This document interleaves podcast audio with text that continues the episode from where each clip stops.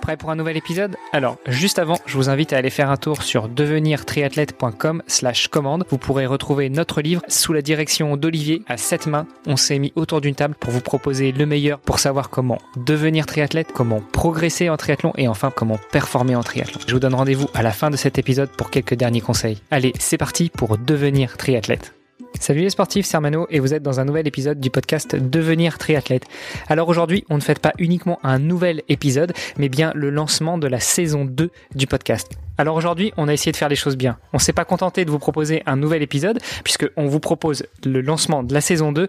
Et comme par hasard, la saison 2 coïncide à quelques jours près à l'anniversaire du podcast, puisqu'il y a quelques épisodes, on a fêté la première année. Ça coïncide aussi avec le lancement de la marque Ohana par Olivier de Scooter, mon compère de podcast. Et tiens d'ailleurs, salut Olivier. Salut Armano. Et puis après avoir reçu dans ce podcast chacun des contributeurs au livre Devenir triathlète, eh bien nous recevons aujourd'hui Fabien Moine, le créateur des éditions Exuvie et l'éditeur de notre livre. Salut Fabien. Eh ben, salut Hermano, salut Olivier, ravi de participer à ce podcast qui vient aussi euh, bah, marquer l'achèvement de, de, ce projet collectif. Donc ravi d'être parmi vous et bonjour aux auditeurs. Bah, merci à toi Fabien. Alors avant qu'on parle justement d'Exuvie, de, de, ton nouveau métier d'éditeur, euh, je me suis euh, laissé dire que tu avais déjà eu l'occasion de nager, pédaler et courir. Euh, J'aimerais bien qu'on revienne sur cette étape-là de ta vie, mais déjà la première question que je pose à nos invités, c'est de se présenter. Rappelle-nous qui tu es, quel âge tu as, ce que tu fais dans la vie et euh, peut-être euh, quelle a été ta première rencontre avec le sport? Eh bien donc je m'appelle Fabien Moine, j'ai 40 ans. Là j'habite dans le Jura depuis une dizaine d'années, mais je suis originaire de Haute-Saône, donc franc-comtois. Mes premières expériences de sport,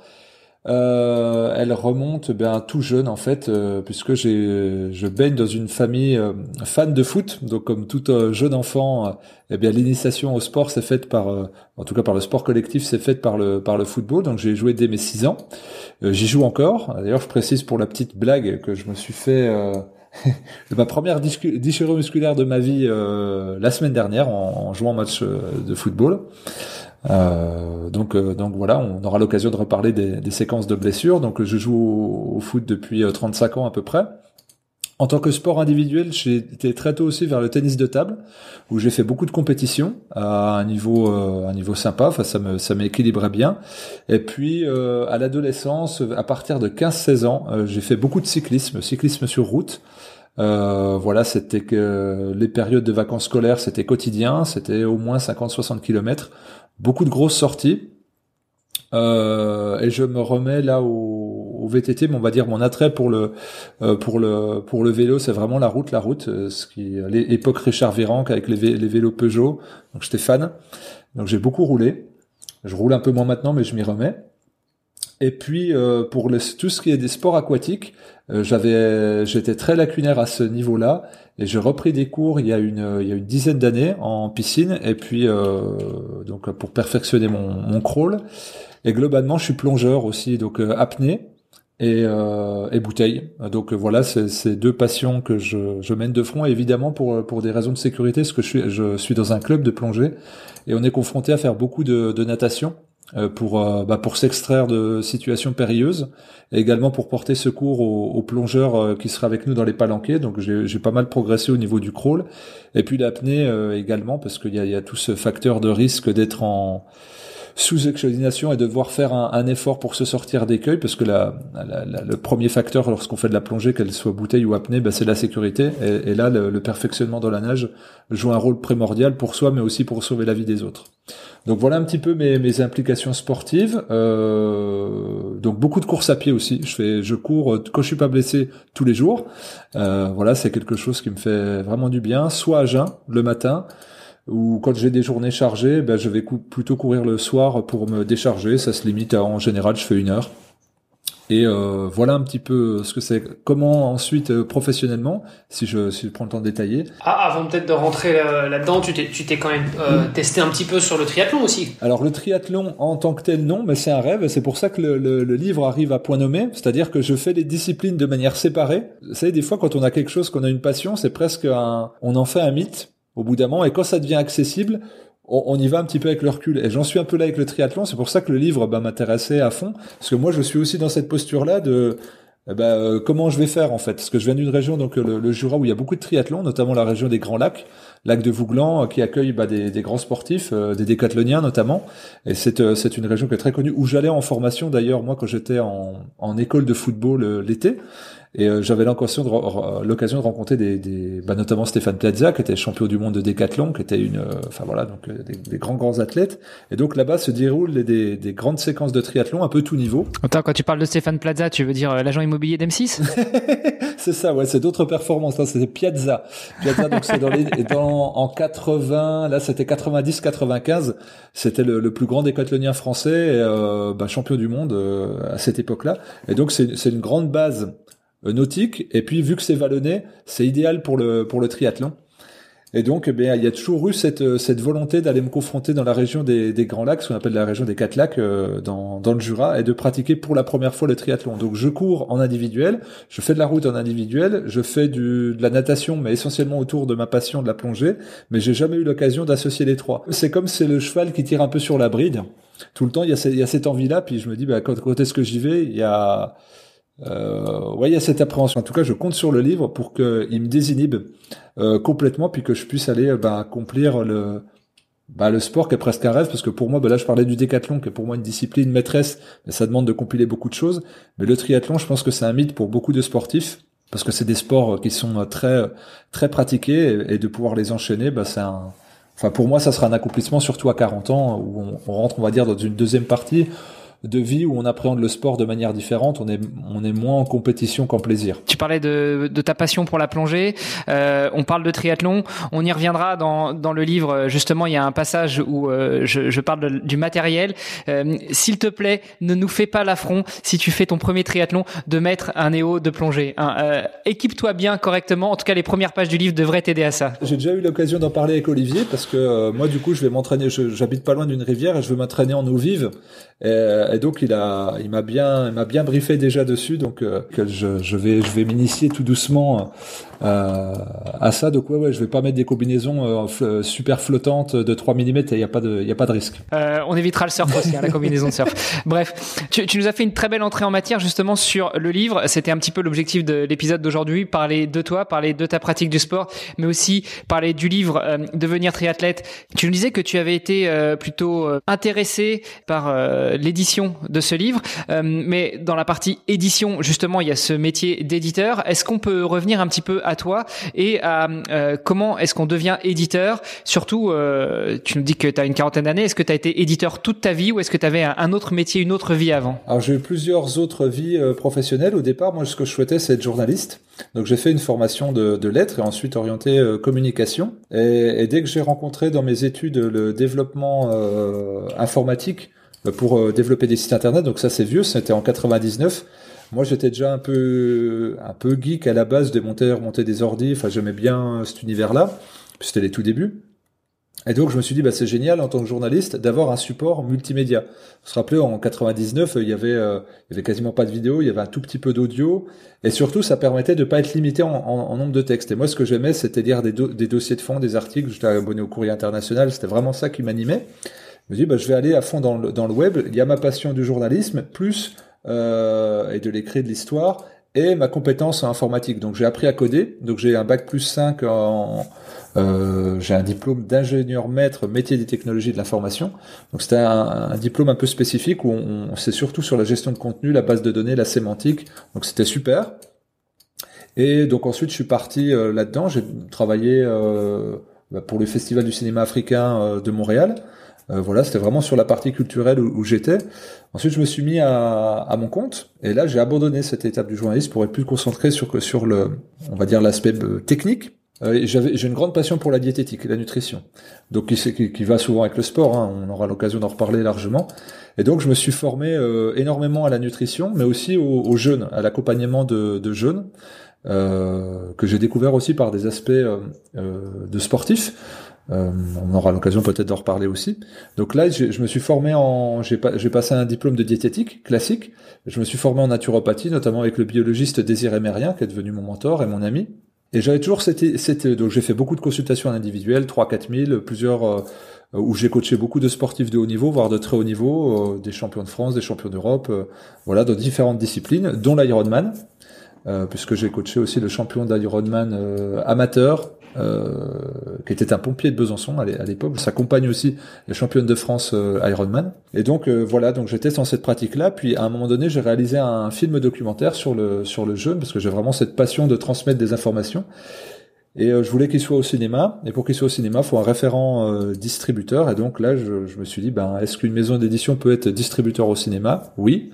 Et ben, je me suis dit, ce rêve-là que je portais depuis une quinzaine d'années d'avoir une maison d'édition, je le fais et je vais pouvoir éditer des livres sur la nutrition, euh, sur la santé de manière, sur le, de manière globale et sur le sport, qui étaient mes, passions. Puis pour moi, ça va de pair. Et on le voit dans le livre, travailler. Si si on met pas la diététique au service du sport, ben il nous manque une, il nous manque une roue, quoi, clairement. Euh, donc pour moi, les, deux sont presque indissociables. L'activité physique et la diététique vont ensemble. Une bonne diététique sans faire tourner la machine, ça sert pas à grand chose et on crée plus de déséquilibre qu'autre chose. Et donc, ben, j'ai lancé la maison d'édition Exuvie il y a, il y a trois ans. Alors, j'avais déjà une formation au métier du, du, livre par mon, par mon bagage, donc il y a une, ben, il y a une vingtaine d'années maintenant. Et euh, j'avais un réseau quand même qui était établi. Et puis euh, voilà, j'ai structuré euh, donc les éditions Exuvie en trois collections une collection santé, une collection sport, une collection un peu plus on va dire société, mais qui est pas très développée en en ce moment. Donc je suis devenu éditeur par passion, vraiment par passion, pour transmettre des informations pédagogiques pratiques pour des gens passionnés et puis avec des gens crédibles. Donc les, les deux collections majeures santé et sport qui pour moi s'embrassent complètement.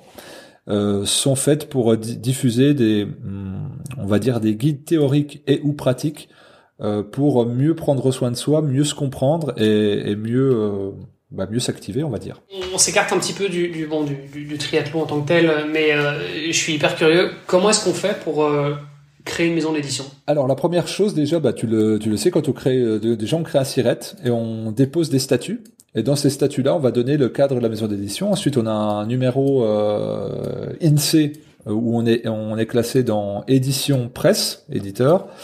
Et, euh, et ensuite, on demande des numéros euh, ISBN, euh, une quarantaine, au, à la Bibliothèque nationale de France, et on est référencé. Et ensuite, il y a tout un schéma administratif euh, qu'on va devoir respecter. C'est-à-dire que là, concrètement, pour le livre, euh, eh bien, il faut faire une déclaration préalable euh, avant la BNF pour indiquer qu'on va sortir un livre, donc avec toutes les informations, le code barre, l'ISBN, la taille, le nombre de pages, si c'est en couleur ou pas, le gabarit, le format, le poids, qui eux vont valider. Et ensuite, on doit avoir un référent diffuseur. Donc ça, c'est une autre étape, c'est pouvoir faire des livres, ok, mais ensuite, comment on les distribue? Et donc là, faut trouver un diffuseur. Donc il y en a une trentaine en France et on va les choisir selon l'importance euh, du volume de distribution qu'on aura, le positionnement aussi euh, est langue, donc bah, nous c'est plutôt ben, euh, santé et sport. ensuite on passe un contrat avec ce diffuseur, et ensuite il faut ouvrir des comptes vers euh, beaucoup de distributeurs, dont Amazon, de la Fnac, etc.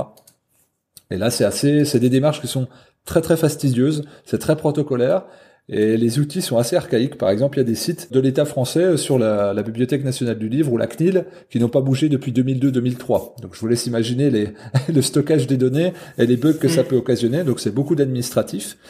Et ensuite, eh bien, on va faire tout un. Il faut, faut avoir un réseau de, de, de correcteurs, un réseau d'illustrateurs, un réseau de maquettistes, un réseau de graphistes, et puis de communication. Et puis là, on fonctionne comme une boîte classique euh, après. Bon, ça c'est pour l'aspect peut-être un peu plus administratif et organisationnel. Comment tu fais pour trouver tes premiers auteurs? Ben moi, j'avais la chance d'avoir un réseau euh, dans la santé.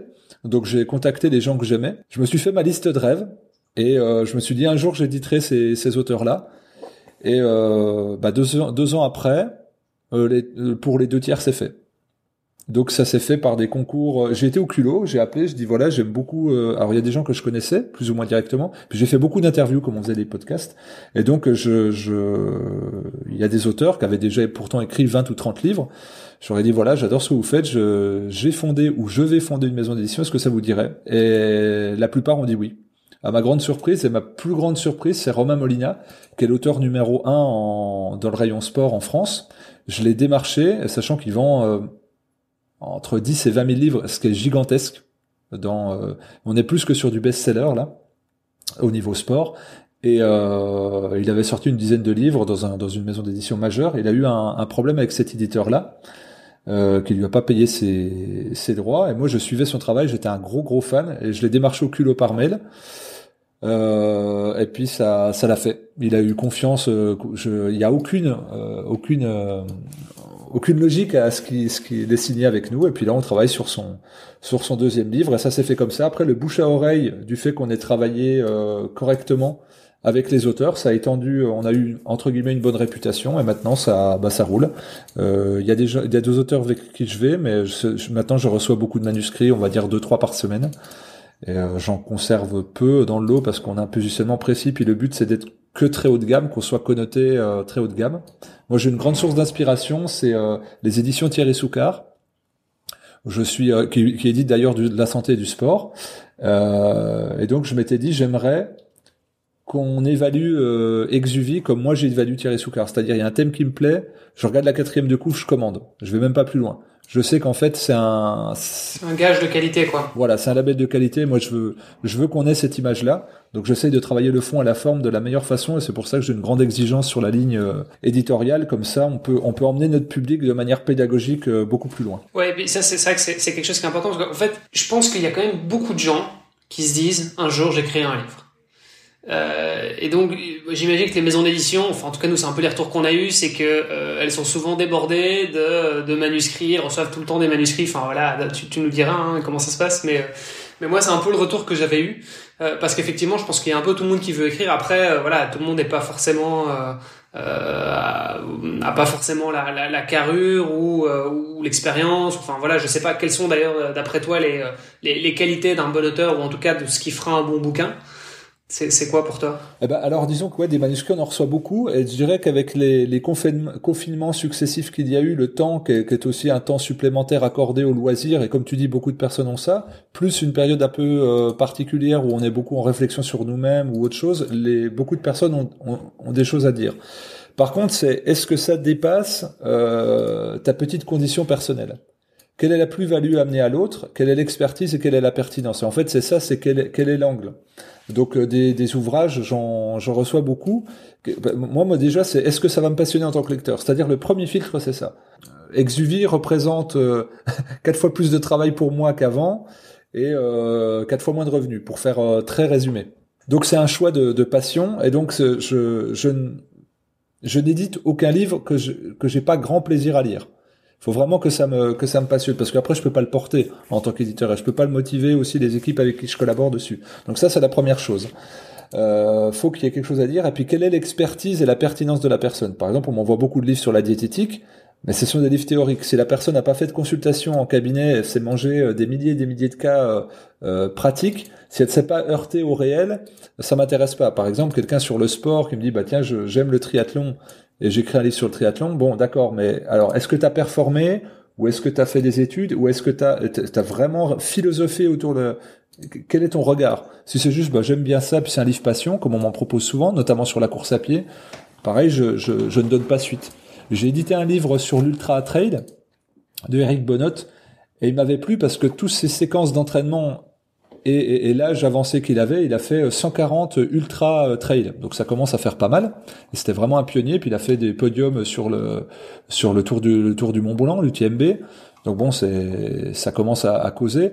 Et lui, par le par exemple, il parlait beaucoup du sport à jeun, voire du jeûne. C'est pour ça qu'il m'avait euh, rencontré à travers tout ce que je diffusais, le jeûne et le jeûne et les sportifs, qui va contre-courant. Et lui, des séquences d'entraînement où là, on parlait, ben moi, je me suis fait une déchirure au quadriceps de se faire justement des micro-lésions au quadriceps en descendant des, des, des, descentes pour renforcer ses muscles, pour aller plus loin.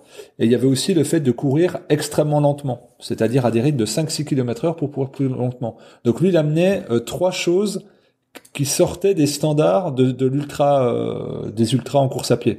Donc je me suis dit, tiens, il y, a un, il y a un truc sympa. Puis bon, il est ingénieur et il est prof. Donc c'est-à-dire, il avait une pédagogie euh, euh, de dingue. Donc tout ça mis au service d'un livre, bah, je me suis pas posé la question quand j'ai commencé de le lire. Et en plus, il avait de l'humour dedans. Ça faisait un super livre. Et pour moi, je me suis pas trompé. Alors qu'on me propose beaucoup de livres sur la course à pied, mais qui ne m'évoquent pas grand-chose parce que, euh, alors c'est subjectif hein, tout ça. Hein. Là, je donne des critères objectifs, mais à un moment donné, il y a des critères subjectifs. C'est ben le style me parle pas euh, parce qu'il faut savoir écrire, il faut savoir organiser une pensée, avoir un esprit de synthèse, être passionné et avoir de la connaissance, ça ne fait euh, ça ne fait pas tout quoi. Bien sûr.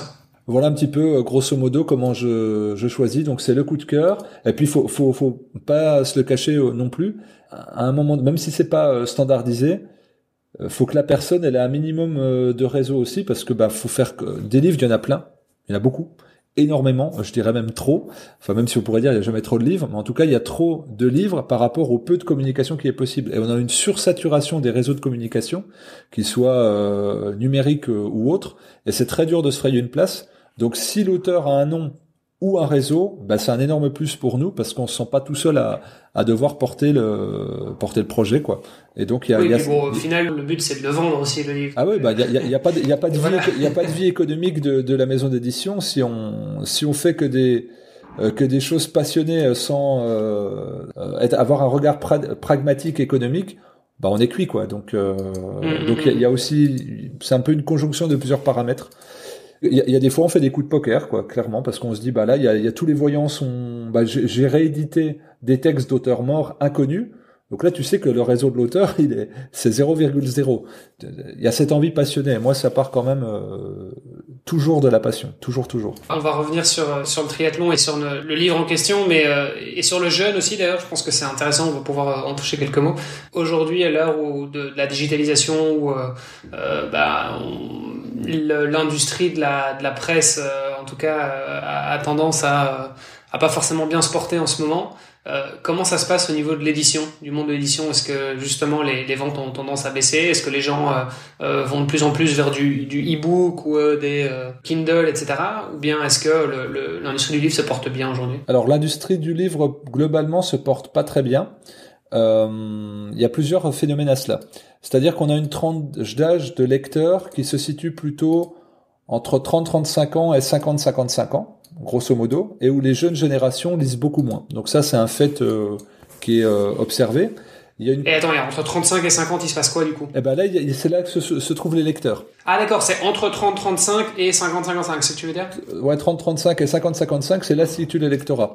Donc il y, a, il, y a, il y a par exemple des super livres qui sortent, mais qui, par exemple, moi, on m'a proposé sur la, la santé au niveau gériatrie, de la prise en charge des super projets, et les auteurs se sont fait euh, euh, recaler de toutes les maisons d'édition parce qu'on leur a c'est pas notre tranche d'âge.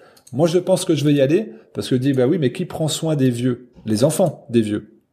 Donc le lectorat, il va se situer dans cette tranche-là. Si tu un raisonnement complètement pragmatique, pour moi, il est pas, il est pas bon. Bref, en tout cas, c'est de dire que les, les, jeunes générations, donc on va dire en dessous de 30 ans, euh, consomment plus de l'information via les vidéos c'est pas tellement les e-books. Les e-books en, France, c'est pas culturellement, ça, ça prend pas. Autant dans les pays anglo-saxons, il y a une progression qui est assez forte, et on l'a vu notamment au niveau des premiers confinements, lorsqu'il y a eu des ruptures d'approvisionnement et des fermetures des librairies.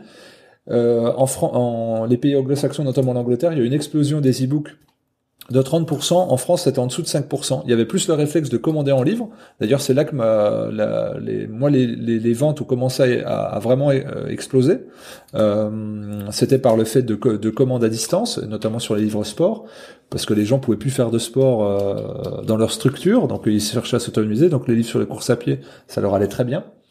Et donc il y a, y, ce, fossé générationnel là qui fait que bah, les jeunes lisent globalement moins et vont plutôt se documenter par le biais de la vidéo. Donc c'est là où j'ai justement beaucoup réfléchi sur la communication vidéo pour aller toucher ce, public-là, pour le ramener vers le livre, de les amener vers le livre à travers la vidéo. Et puis il y a aussi une réalité économique que souvent un livre, euh, bah, c'est un c'est un plus plaisir et que du coup, bah, quand les budgets sont rognés en période un petit peu de récession ou de crise économique ou de, de difficultés euh, même temporaires, eh bien on va rogner euh, sur euh, bah, l'achat de, de, de, disques musicaux, de DVD et, et de livres.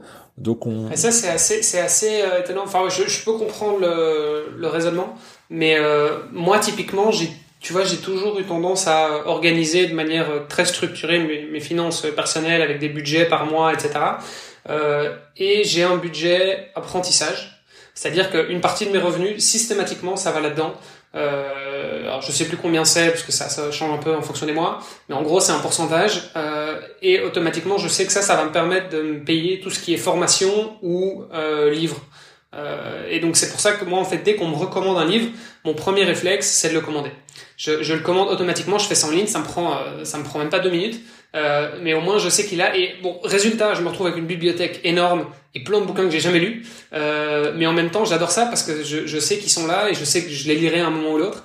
Euh, et pour moi c'est un truc ça a pas de prix. En même temps un bouquin bon c'est jamais non plus un budget euh, énorme. Enfin je veux dire la plupart des bouquins c'est entre 10 15 20 30 euros euh, pour les plus chers. Mais je veux dire c'est ça reste quand même quelque chose qui est accessible et, et moi, c'est vraiment ça et peut-être l'alimentation aussi quand même, manger sain. Mais je dirais que la bouffe et les bouquins, c'est les deux trucs où je vais jamais regarder euh, le prix. J'ai exactement la même euh, la même philosophie que toi, y compris pour les formations personnelles ou même de développement un peu plus personnel, on va dire, ou euh, justement évoluer. Donc là, on se positionne nous en, en tant qu'élève et puis de, de, personnes qui cherchent à grandir. Mais si tu regardes le sport, ça n'a pas un coût économique. Par exemple, aller courir, t'achètes une paire de running et puis tu y vas. Euh... Enfin, maintenant, les, les, running coûtent de plus en plus cher hein, et ça, ça, représente quelques bouquins quand même, une bonne paire de running. On, on est d'accord, faut, bah, c'est 5 c'est cinq, six bouquins, c'est vrai. Mais on va dire que tu, tu investis ou même il y a des sports, moins un vélo. Maintenant, tout le monde peut avoir un vélo, même de casse, tu vas sur le bon coin. À 150 euros, tu peux avoir un vélo à peu près correct. Après, c'est la question de la, dis, la, la disposition du temps que tu vas organiser. Donc, c'est-à-dire que là, dans la discussion qu'on a, Olivier, toi, tu, dis, bah moi, j'accorde du temps et de l'argent pour euh, mieux me découvrir et mieux évoluer, mieux, me comporter avec euh, moi sur sur tout un tas euh, d'aspects, qu'ils soient pro ou personnels. Sauf qu'on voit plutôt que le, mode de consommation actuel tend vers le, divertissement, et pas vraiment le divertissement culturel, mais on va dire la distraction. Euh, donc où, en fait ce sont les écrans qui vont monopoliser ce temps et ce budget-là. C'est-à-dire qu'il y a des gens qui me disent ouais mais le livre est cher. Oui je dis oui mais ton abonnement Canal Satellite, ton abonnement Netflix, ton abonnement Orange TV, euh, ton abonnement pour ta ta console de jeux vidéo à 20 euros par mois pour pouvoir jouer en live, tout ça ça représente aussi un budget culturel en, entre guillemets. Et puis après bah il y en a qui me disent oui mais moi je préfère euh, euh, du coup, j'ai le crédit de la voiture. Ou je... C'est des choix d'organisation de budget. Et c'est vrai que les, les, premiers qui sont sabrés, ce sont souvent les, les, les sorties cinéma, parce que maintenant c'est un, c'est un coût, et les, les livres ou, ou DVD. Et en même temps, une sortie cinéma, c'est limite le coût d'un livre, tu vois. Enfin, une ou deux sorties cinéma, c'est un bouquin. Ah bah, on est, est d'accord. Hein, que tu gardes à vie. Et donc, c'est pour ça que... Oui, non, mais que tu gardes à vie. Et pour, je veux dire, un bon bouquin, euh, c'est quand même une référence et c'est un truc que voilà que t'as tu, tu peux tu peux y retourner tu, tu peux le prêter. Euh, et à la limite tu peux même le revendre tu vois. Euh, si jamais un jour bah je sais pas vraiment t'en as plus besoin ou ou t'es passé à autre chose j'en sais rien mais je veux dire c'est c'est un peu allez c'est c'est limite un actif tu vois que tu as dans ton euh, euh, chez toi dans ton dans, ton patrimoine entre guillemets en tout cas ton patrimoine de, je sais pas culturel intellectuel on pourrait dire. Euh, alors que bon au cinéma c'est euh, voilà t'as passé un bon moment pendant euh, une heure et demie deux heures et puis voilà quoi. C'est ça c'est c'est ça s'évanouit alors le positionnement d'Exuvie c'était vraiment avec des livres de garde. C'était c'est que des livres de garde qui qui, qui font grandir euh, qui qui donnent accès à de la connaissance et que tu vas avoir envie de prêter et puis de transmettre à tes enfants. C'est-à-dire que l'intention caché derrière Exuvie, c'est que ce soit la bibliothèque idéale pour mon enfant, qui a 8 ans. Donc il y a aussi ce choix-là qui est très important pour moi, c'est de dire bah, si je dois l'éveiller à, à, des thématiques qui me tiennent à cœur, eh ben il faut que les livres que j'ai choisis bah, transmettent aussi la philosophie de pensée. Et, et ce qui m'anime moi, c'est si j'arrive pas à lui transmettre moi de papa à enfant, eh ben que, que le médiateur qui est l'auteur puisse le faire, euh, parce mmh. que c'est vraiment un instrument de, de savoir. Et, et c'est pour ça que j'essaye de faire du beau livre de soigner beaucoup, c'est souvent des, sont des illustrations, de faire beau pour dire bah, j'ai le plaisir à découvrir quelque chose et à le garder, et puis à, et puis à l'observer euh, tout simplement. Oui, et puis ce qui est génial aussi avec euh, les, les, livres qu'on a chez soi, enfin moi c'est ce que je fais systématiquement, c'est que je, je, souligne les extraits qui me plaisent, euh, les choses dont je veux me souvenir, et en fait en faisant ça, bah, je vais pouvoir me relire l'entièreté d'un bouquin, en tout cas me rappeler tous les concepts clés en 5, 10, 20 minutes. Euh, quelques années plus tard, juste en relisant en fait ce que j'avais souligné. Euh, et donc ça, c'est ça, je trouve c'est génial parce qu'en fait, c'est là, c'est une base, ça fait vraiment partie de tes connaissances, quoi, qui sont peut-être plus tout à fait, euh, voilà, dans, dans, ta tête parce que tu as peut-être oublié certaines choses, mais tu sais qu'elles sont là. Il suffit de, il suffit de tendre le bras, t'ouvres ton bouquin et en fait, tu, tu te remémores tout, quoi. Alors le problème, ça va être le livre devenir triathlète. Qu'est-ce que tu vas faire, Olivier? Tu vas être obligé de souligner toutes les pages parce que on, a quand même mis beaucoup d'âme et beaucoup de, travail dans la rédaction de ce livre. Normalement, je le connais par cœur parce que je l'ai déjà lu pour quand même pas mal de fois. Alors justement, c'était un point sur lequel je voulais revenir parce que euh, Fabien, tu, tu parles de, de, ta passion pour euh, pour le livre et pour euh, la maison d'édition Exuvie. Je voudrais faire tomber les masques sur certaines choses. Écrire un livre, c'est pas forcément uniquement prendre une page blanche, un beau stylo ou une belle page Word et, et jeter quelques mots au clavier. c'est aussi beaucoup de travail en plus après avoir jeté tout ça sur une page. C'est de la relecture, c'est de la correction, c'est de la remise en forme, c'est pour les bouquins Exuvie des illustrations. Est-ce que l'un comme l'autre, puisque Olivier, tu as été le chef d'orchestre de l'équipe Devenir Triathlète, Fabien, tu es l'éditeur, est-ce que l'un comme l'autre, vous avez une idée du nombre de passages, repassages, re-repassages sur, sur le livre ou peut-être du temps de travail, du temps de relecture que ça a demandé? Un an. non, mais c'est vrai, c'est vrai. Enfin, non, allez, je dis un an, j'exagère, mais euh, en gros, ce projet. Alors, moi, à l'été euh, 2020, je voilà, j'ai voulu euh, j'ai voulu faire un peu une compilation des bonnes pratiques euh, dans les différentes disciplines. Et, et bon, j'ai aussi commencé par faire un, petit benchmark, donc voilà, euh, voilà une liste des livres existants autour du triathlon parce que bon moi-même ça m'intéresse enfin je suis triathlète j'ai envie de progresser j'ai un nutritionniste j'ai un coach euh, je, je, enfin, j'essaye d'optimiser un petit peu mon matériel, etc. Donc voilà, il y a plein de choses qu'on, qu'on essaie d'optimiser au jour le jour. Et je me dis, bah tiens, est-ce qu'il y a des bouquins là-dessus? Alors j'avais acheté un premier bouquin qui s'appelait euh, La Bible du triathlon. Euh, j'en avais lu un autre aussi, Fast Track Triathlon. Enfin voilà, et, j'avais demandé aussi sur des groupes Facebook de triathlètes, et j'avais demandé, euh, c'est quoi pour vous euh, les bouquins de triathlon que que je dois absolument lire, etc. et donc ça m'avait permis de faire vraiment mon, mon, benchmark. Voilà, j'étais arrivé à une dizaine de, de, de bouquins, je pense, différents j'en avais lu plusieurs. Il y a des trucs intéressants que j'ai, voilà, que pu prendre, mais euh, je trouvais que systématiquement, il y avait, c'était un point de vue qui n'était pas suffisamment euh, euh, exhaustif. C'est-à-dire que c'était, euh, bah, la plupart du temps, c'est un coach. Donc c'est un, c'est un coach qui, il va être très bon pour tout ce qui est planification d'entraînement, etc. Mais bon, la nutrition, c'est pas forcément son domaine, c'est pas forcément un nutritionniste. Il aura forcément des éléments de base et tout ça, c'est sûr. Mais, euh, mais voilà, il va pas pouvoir rentrer autant en profondeur dans chacun des sujets.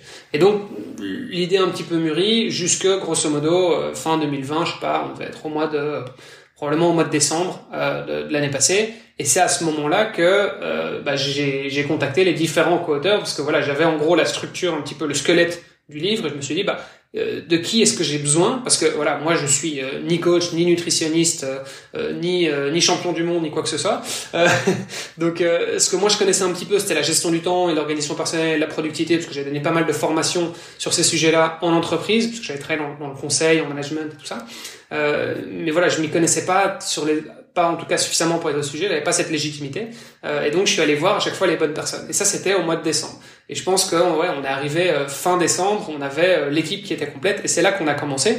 Et en fait, la rédaction était super vite. Hein. Enfin, Armando, tu pourras le, tu, pourras le, témoigner, mais je crois que ça a dû prendre six semaines la rédaction. C'était très rapide. Chacun y a mis euh, beaucoup d'énergie, et, et, ouais, on, on était parti sur quelques notes de bons conseils, et ça s'est effectivement transformé en, plus qu'une bible du triathlète. Oui, parce qu'au final, c'est vrai qu'au début, on avait on n'a pas forcément eu l'ambition au début de révolutionner complètement le, le, le, livre du, du, triathlon. Enfin, c'était plus, euh, bah voilà, on va faire un petit truc sympa, on va essayer de, de, de consolider un petit peu nos, nos, expertises. Et puis, de fil en aiguille, on s'est rendu compte qu'en fait, on avait un truc euh, quand même très solide et, euh, et qui pouvait effectivement intéresser énormément de personnes. Et, donc, voilà, donc le projet a un petit peu évolué entre temps, c'est clair.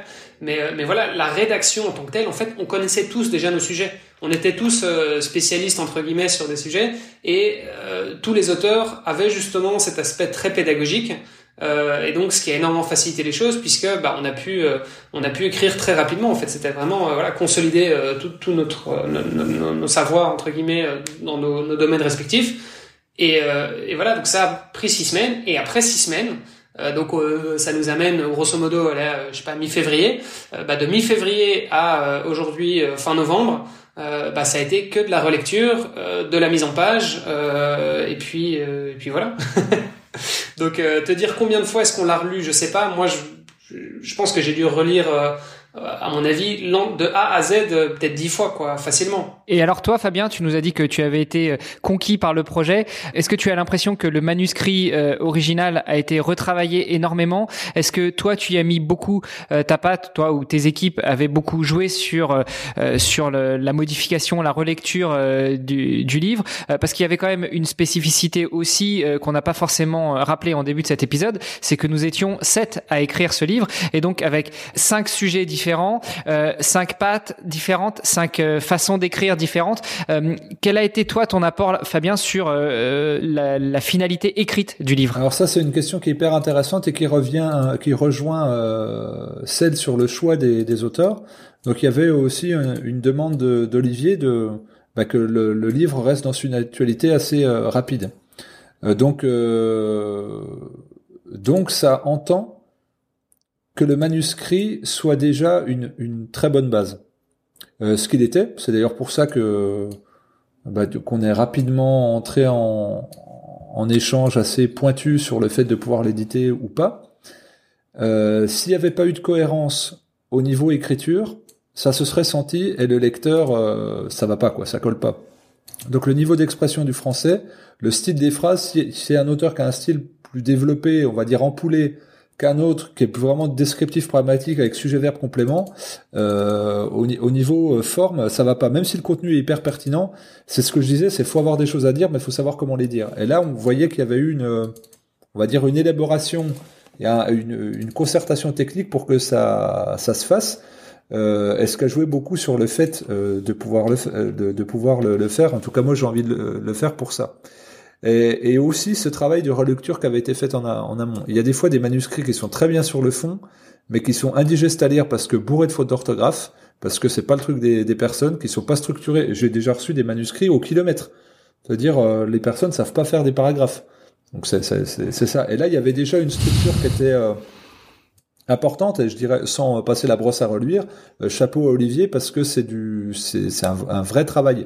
C'est un vrai savoir-faire et donc là c'est sans doute les compétences professionnelles que tu as en parallèle qui t'ont permis de, de bien manager de coordonner euh, tout ça parce qu'un livre écrit de manière collective c'est encore un c'est encore autre chose que d'écrire de manière individuelle. Donc moi c'était euh, je suis 100% d'accord avec toi et d'ailleurs je savais pas du enfin moi je je me rendais pas compte en fait. Pour moi dans ma tête c'était six semaines de rédaction euh, et puis euh, une semaine ou deux de, euh, de relecture et, et, de mise en page quoi. en fait, ça a été six semaines de rédaction et puis il y a eu dû avoir trois quatre mois de, de, de, relecture et de mise en page. Et puis après, c'est passé bah, dans vos mains, Fabien, enfin donc côté éditeur, et il y a, où il y a encore eu un petit peu de, de, de, mise en page. Bah, c'est toujours beaucoup de. Moi, souvent, les gens me disent, mais t'es fatigué, pourtant t'as rien à faire. Tu prends le texte, tu l'imprimes. Non, ça se passe pas. ça se passe pas comme ça. C'est-à-dire, faut déjà le lire, faut le comprendre, faut avoir un regard critique, faut être en, proposition s'il y a besoin. Ensuite, faut choisir des relecteurs. Et donc, moi, je choisis des relecteurs à la fois passionnés par le sujet pour qu'ils aient un regard aussi critique, et d'autres qui ne sont, qui, qui euh, dont le sujet les rebute. Et c'est volontaire, c'est comme ça. Eux, ils vont être sur la forme. Parce que le fond, euh, ça les, énerve et ils vont être d'autant plus poitilleux en disant bah là c'est vraiment euh, euh, voilà c'est là-dessus c'est comme ça donc j'aurai des euh, j'aurai des retours complémentaires. L'idée c'est d'avoir un, retour circulaire. Ensuite, faut briefer la personne qui fait les illustrations et la mise en page. Et puis, il y a une recherche, voilà, quelle police de caractère on va prendre, euh, quel interlignage on va faire, quelle largeur de, de paragraphe, quelle couleur on va choisir, parce que là, c'est un livre en couleur, donc c'est encore particulier. Euh, quel grammage de papier, parce que là, on a choisi du papier très épais, d'habitude, on imprime surtout 90 grammes. Là, on a choisi du 110 grammes pour que, vu qu'on a fait des, des gros aplats d'illustration en pleine page, qu'il n'y ait pas d'effet de transparence avec le texte. Donc là, faut trouver ensuite l'imprimeur qui va pouvoir faire ça. Puis l'imprimeur qui va le faire à des coûts corrects. Euh, vu que c'est un livre qui est un guide pratique qui est assez épais, moi je me suis dit pour pas qu'il se corne, pour que ça reste un beau livre de garde et puis qu'on respecte le lecteur, on va faire des rabats. Donc euh, des rabats, c'est comme si on faisait une deuxième couverture parce que c'est le euh, deuxième niveau. Donc là, c'est un c'est un choix qui implique euh, ben concrètement, c'est euh, ça augmente le prix de 12% du livre pour pour nous dans dans le coût interne de, de fonctionnement. Et ensuite, c'est dire le grammage de la de la couverture, les illustrations, comment on va faire. Là, on a choisi de faire une couleur par chapitre. Et donc, on, on il y a plein de choix qu'on coche. Et c'est et c'est vrai que si on ne les voit pas, c'est quand un livre est bien fait, on se dit bah ouais, bah, c'est pas grand chose. C'est quand on voit des défauts à un livre qu'on se rend compte qu'en fait il y a des choix en amont. Euh, je prends l'exemple, souvent on me dit, ben, euh, c'est quoi un bon arbitre dans un sport collectif? Ben, Un bon arbitre, c'est un arbitre auquel tu fais pas attention. Donc ça veut dire que tous les choix qu'il a fait ont été invisibles. Donc ce sont des bons choix. Quand tu fais des mauvais choix, c'est apparent. Dire, bah tiens, on voit pas l'arbitre, on n'entend pas parler de l'arbitre. Ben, c'est qu'il est bien. Et donc quand on commande pas un livre négativement, on connaît juste, ça, c'est beau, eh ben c'est que le livre est, réussi. Donc c'est un travail qui est assez ingrat et, éditeur. Parce qu'on va souvent parler euh, du, texte, du contenu de l'auteur, et c'est normal parce que c'est son projet à lui. Mais comment tu le valorises, comment tu le mets en lumière et comment tu le mets en lien avec son lecteur, ça c'est tout le travail de, de l'éditeur. Et moi j'aime bien, pour ça que je dis, le, le travail d'éditeur, c'est surtout créer des espaces, des espaces d'expression euh, pour les auteurs euh, pareil, ça peut être aussi choisir un préfacier. Donc là, il était déjà là. Puis après, créer un espace d'expression aussi pour les graphistes et les illustrateurs pour que ça matche. Et moi, honnêtement, je suis extrêmement content et je vais pas m'en cacher, très fier du, du résultat parce que je, on a réussi à mettre la, la forme euh, au niveau du, du contenu. Et, et, ce qui a déclenché le, moi j'aime les bibles et les, les, guides pratiques, on va dire. Ça, je, je suis très consommateur de ça, des gens qui ont un esprit de synthèse, mais qui développent cette synthèse là. Et c'est ce que représente ce euh, ce livre-là. Donc, fallait attention, faire attention à ce que ça soit dans le propos euh, grand public, mais en même temps euh, pas vulgari trop vulgarisé, euh, spécifique, sans non plus perdre les, les gens. Euh, ouais, bah, vous développez sur l'aspect nutrition, mais moi j'ai l'impression d'être calé, donc je veux pas ça. C'est, Et donc ça, ça se retrouve aussi sur la, comment on le met en page. Et je pense que mm. les codes couleurs vont beaucoup aider à ça. Et je pense que c'était aussi un des, des gros challenges euh, au niveau du livre, c'est que à la fois on voulait quelque chose qui soit euh, on voulait dans la vulgarisation et donc on voulait faire en sorte de démocratiser un petit peu euh, un sport qui peut être un peu euh, euh, qui peut paraître un peu élitiste ou un peu inatteignable pour certains. Donc on voulait justement euh, démystifier un petit peu le, le, sport quoi. Et en même temps on voulait pas non plus faire un truc trop débutant le triathlon pour les nuls quoi. C'est-à-dire que euh, il y a en fait tous les triathlètes, même des, les triathlètes professionnels qui ont euh, relu euh, le bouquin, etc., qui ont dit bah en fait j'ai trouvé ça hyper intéressant et j'ai appris plein de trucs. Et même dans les, les différents co-auteurs, bah, en lisant les chapitres les uns des autres, je pense qu'on a tous appris des trucs parce que on repart un petit peu de la base, on vulgarise les choses, mais on va aussi rentrer dans des explications qui sont euh, assez techniques, qui sont assez scientifiques. Euh, voilà, on parle, on parle de matériel, on parle de plan d'entraînement, les phases d'entraînement. On va vraiment décomposer en fait expliquer bah, pourquoi est-ce que euh, on va on va planifier les choses de telle manière, c'est quoi les différents cycles d'entraînement, etc. on rentre dans la prévention des blessures, bah, on va aller expliquer quelles sont les grandes blessures en fonction des trois différents sports, comment est-ce qu'on va pouvoir les prévenir. Donc avec des schémas, on va aller comprendre bah, c'est quoi la différence entre un muscle, un tendon, un os, un ligament. Euh, et on va, on va vraiment essayer de comprendre le pourquoi à chaque fois. Euh, idem dans la nutrition, il y a énormément d'explications et Valentin a fait un très bon boulot à ce niveau-là, c'est que euh, il vulgarise très bien, il schématise en fait euh, des processus qui sont bah, quand même relativement complexes et qui sont pas connus de la, plupart des gens. Donc voilà, on, on, essaie quand même d'amener une, plus-value à chaque fois. Et pareil pour la, préparation mentale, on, se base énormément sur, plein d'études scientifiques. Euh, et donc c'est c'est vulgarisé, mais en même temps, je pense que c'est c'est pas un truc qui est fait uniquement pour euh, les triathlètes débutants qui veulent s'y mettre. C'est euh, c'est c'est un truc, je pense, qui va euh, qui sera utile à, tous les triathlètes, peu importe leur niveau en fait. Et c'était vraiment ça le challenge. Bah, c'est cet équilibre-là qui est le plus dur. Hein. Le livre de d'Eric Bonnot, Ultra Finisher, c'était pareil. C'était on voulait pas en faire un truc vulgarisé, comme tu dis, la course à pied pour les nuls puis qu'en même temps ça amène à quelque chose de pertinent. Et regarde c'est pour ça le, fait d'avoir sept spécialistes et puis qu'on qu'on su s'exprimer de manière euh, bah, didactique et simple c'était c'était pour moi la, la, clé de voûte de la parce qu'il y a beaucoup de livres moi je suis pas j'ai beaucoup de passion pour pas mal de, de choses où des fois faut s'accrocher puis tu dis bah là ils ont on va dire c'est ils ne parlent qu'à une niche. Donc là, ça oui, c'est ça, ça devient trop technique et, et du coup on s'y perd, ou bien ça devient trop généraliste et du coup on se dit ok bah je connais.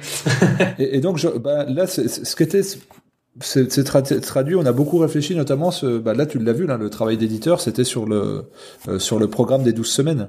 Euh, c'était comment on le met en page, comment on le valorise. Que là, c'était une vraie contrainte euh, de mise en page pour nous, pour que ça ça soit lisible pour le lecteur. Et je pense qu'on a réussi. Quand on parle du, du, plan de 12 semaines, en fait, c'est à la, à la fin, en complément du chapitre 2 sur les, sur l'entraînement, on a inclus des plans d'entraînement pour toutes les distances, donc que ce soit à distance olympique, les half ou les, les, les full, on a à chaque fois les, les, les plans d'entraînement en 12 semaines donc euh, voilà pour ceux qui veulent euh, pour ceux qui veulent s'y mettre à partir du moment où vous avez euh, déjà trois mois de un minimum de trois mois de on va dire de préparation générale donc c'est à dire que vous partez pas de zéro hein, vous, vous sortez voilà voilà vous vous faites déjà quelques heures de sport par semaine vous avez déjà un minimum de conditions physiques à partir de ce moment-là vous pouvez effectivement préparer un triathlon peu importe les, les, les, distances en 12 semaines quoi à, à condition que vous ayez les, les prérequis évidemment. Donc voilà. Et tout ça effectivement est dans le bouquin. Et c'est vrai que bah, 12 semaines euh, x 3 euh, de plan d'entraînement du lundi au dimanche, bah forcément c'est euh, c'est vrai que c'était un peu un challenge niveau euh, visuel quoi de pouvoir de pouvoir présenter tout ça dans un livre quoi. Ça a été le sujet de beaucoup de discussions et d'aller-retour. c'est ça parce que du coup ouais c'est beaucoup de c'est que des choix en fait hein, donc il faut s'accorder puis quand on travaille à distance c'est encore plus particulier mais mais voilà donc du coup euh, pour revenir à la, à la question de combien de temps ça, ça prend, ben c'est, fastidieux. Il y a des fois, on est dans le laborieux même. Il faut faire ça, c'est qu'on est, on est dans le micro détail. On a l'impression que c'est fini. Il y a toujours une correction à rapporter, toujours une faute d'orthographe, toujours une coquille. C'est très, très exigeant. Au moment où on croit qu'être euh, débarrassé de toutes, toutes ces choses-là. Euh, un peu parasitantes dans, bah, dans le quotidien parce que on n'y prend pas plaisir hein, relever des coquilles. Eh ben, il y en a ouais, Fabien, il faut pas, il faut pas dire ça aujourd'hui. Le, le, livre il sort aujourd'hui. Là, tu peux plus nous dire ça. Là. Ah je veux dire, tu peux plus nous dire qu'il y a encore des coquilles. là. on l'a fait. Oh, c'est, oh, c'est possible qu'il en reste deux ou trois. C'est, j'ai jamais vu de livre sans. en fait, ce qu'il y a, c'est qu'il y a un problème, c'est que l'œil naturellement corrige les erreurs. Donc là aussi, ce, ce, qu'il faut comprendre, c'est que quand on fait relire au relecteur, on les fait relire sur Word. Et après, on refait lire une fois en page, et les mêmes relecteurs trouvent des coquilles ou des erreurs qu'ils ne trouvaient pas, parce que l'œil, euh, euh, on le sait, ça en relecture, ce sont des études, eh ben, il, a tendance à plus voir des erreurs à un, côté de l'œil que de l'autre, selon les types de relecteurs. Et donc, une fois qu'on a changé la mise en page, que c'est passé en PDF ou en version papier autrement mise en page, ça change. Donc, on demande des fois de changer de typo, de changer la taille des typos, et là, pour avoir le maximum de retours. Et en fait, on fait de l'écrémage, de l'écrémage, de l'écrémage, de l'écrémage.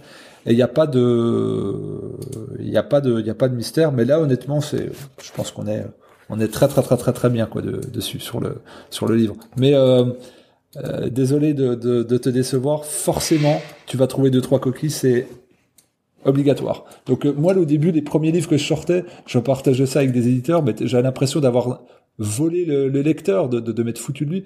Je dis mais non, c'est en c'est tu peux tu peux pas c'est comme euh, voilà sur c'est pas possible. On est dans, dans, dans, un dans un détail là t'as as tes 40 000 euh, caractères et eh ben euh, il y a un moment donné où t'as pas vu qu'il y avait un double F au lieu d'un F parce que l'œil se formalise se formalise là-dessus et que bah, c'est comme ça. Donc si vous repérez une coquille en tout cas, vous nous le dites euh, et euh, on changera ça pour la deuxième édition.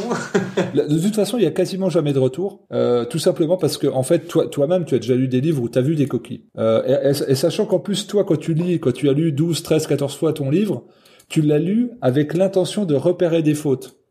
Tu l'as pas lu avec l'intention de lire un livre pour apprendre, ce qui est différent aussi. Donc généralement, il n'y a pas de il n'y a, pas de retour. C'est nous quand on quand on rescrute ou quand on relit, euh, qu'on va se dire ah tiens il y a eu un truc ou alors c'est quelqu'un qui a, un, qui a un, œil monté sur rotule qui fait que ça et qui va te trouver une coquille mais euh, c'est on a on a jamais de retour là-dessus. Bon on va partir du postulat qu'il y, y en a pas.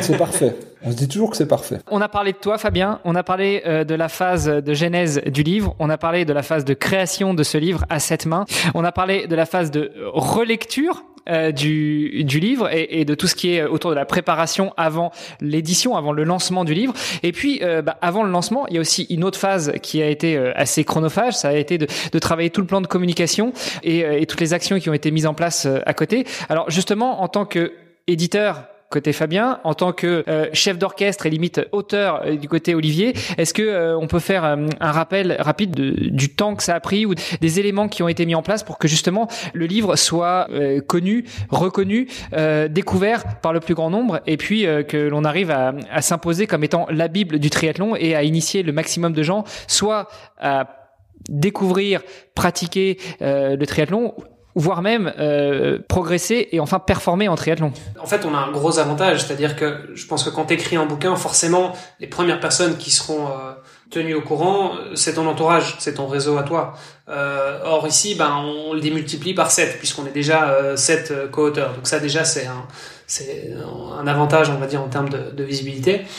Un deuxième gros avantage, c'est que on a eu quand même pas mal d'athlètes euh, certains amateurs et d'autres professionnels, voire champions du monde ou, euh, ou triathlètes olympiens, euh, qui ont témoigné dans le livre et donc euh, qui font partie aussi un petit peu du livre finalement et, et, voilà et qui eux aussi bah, relayent de leur côté parce que voilà ils, ils, y ont contribué aussi d'une certaine manière.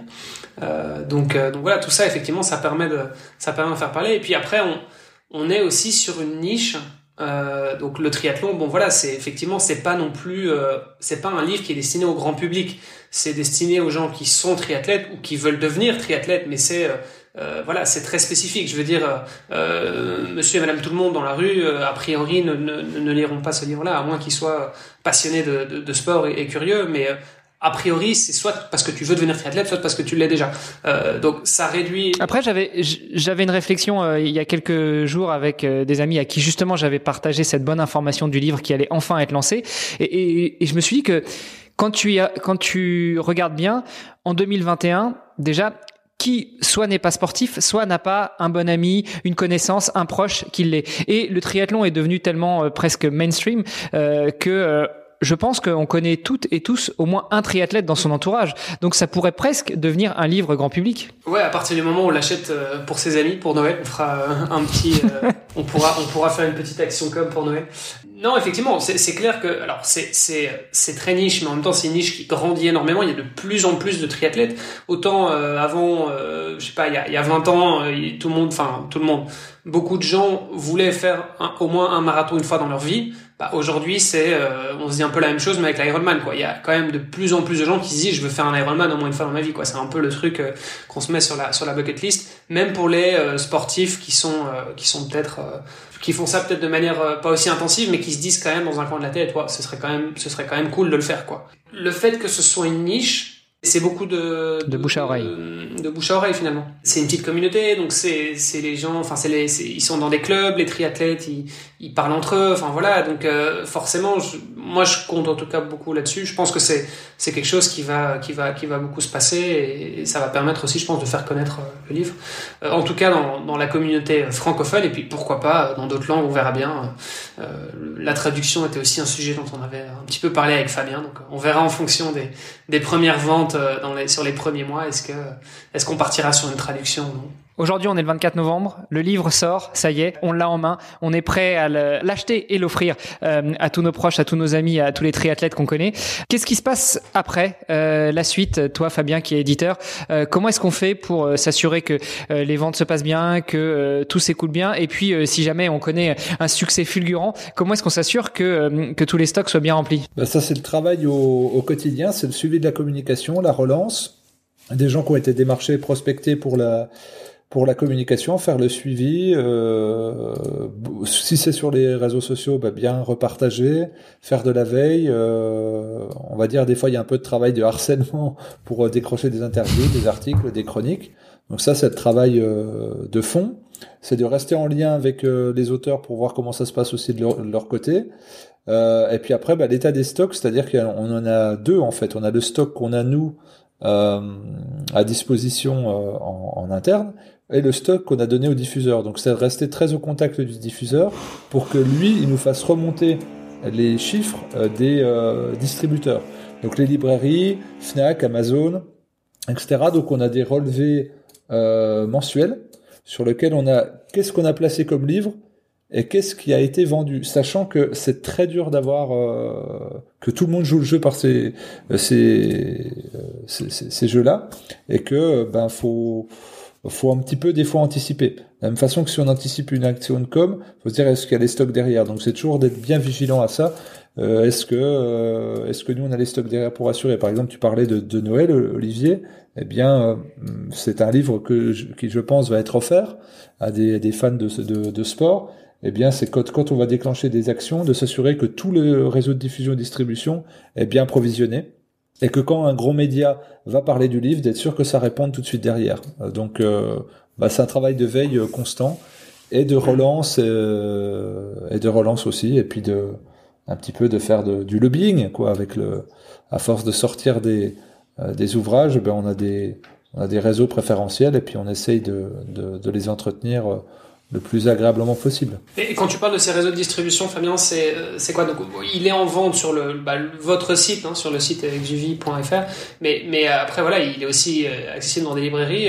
Ça représente quoi en fait? C'est combien de librairies? Enfin tu vas me dire toutes les bonnes librairies évidemment, mais c'est très aléatoire. En fait, on, on, référence. Il y a deux il y a deux choses. C'est le diffuseur qu'on prend a avec lui des commerciaux avec lesquels nous on est en lien, on les a briefés sur le livre, et eux ils vont sur le terrain convaincre les libraires.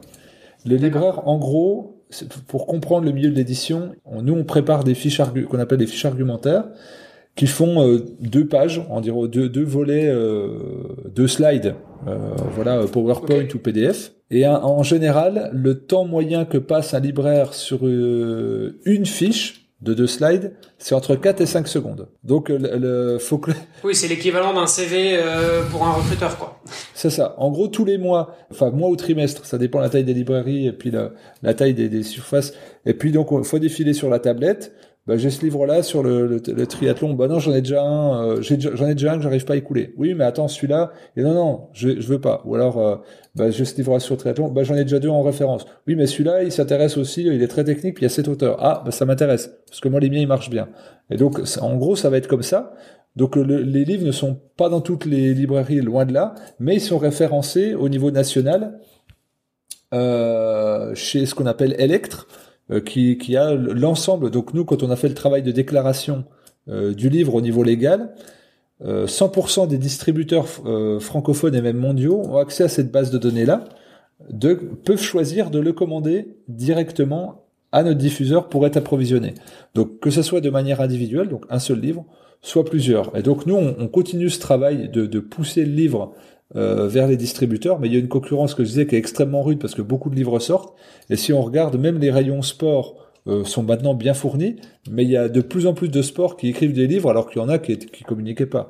Clairement, par exemple, le, foot, moi j'ai sorti plusieurs livres euh, de foot, donc Romain Molina, Nicolas Villas, qui sont des, des journalistes très connus. Nicolas Villas qui écrit deux livres, qui a RMC télé, enfin qui est très exposé euh, qui a des dizaines de milliers de personnes sur Twitter, etc. Ben, c'était dur de le placer, parce que grosso modo, il y a une quinzaine de livres foot qui sortent tous les mois. Donc les chiffres de vente globale des livres foot, aujourd'hui un livre foot qui marche moyennement, c'est entre 3 et 400 exemplaires vendus. C'est complètement ridicule. Euh, sachant que c'est le sport qui est le plus promotionné dans les médias, on devrait s'attendre, ouais, ça va cartonner. Eh ben non, pas du tout. Et donc, euh, faut être très vigilant. Et là, il y avait un livre, par exemple, Génération 87 que j'ai édité, qui est un livre magnifique de Maxime Masson sur l'époque des euh, Nasri, Benzema, euh, Benerfa.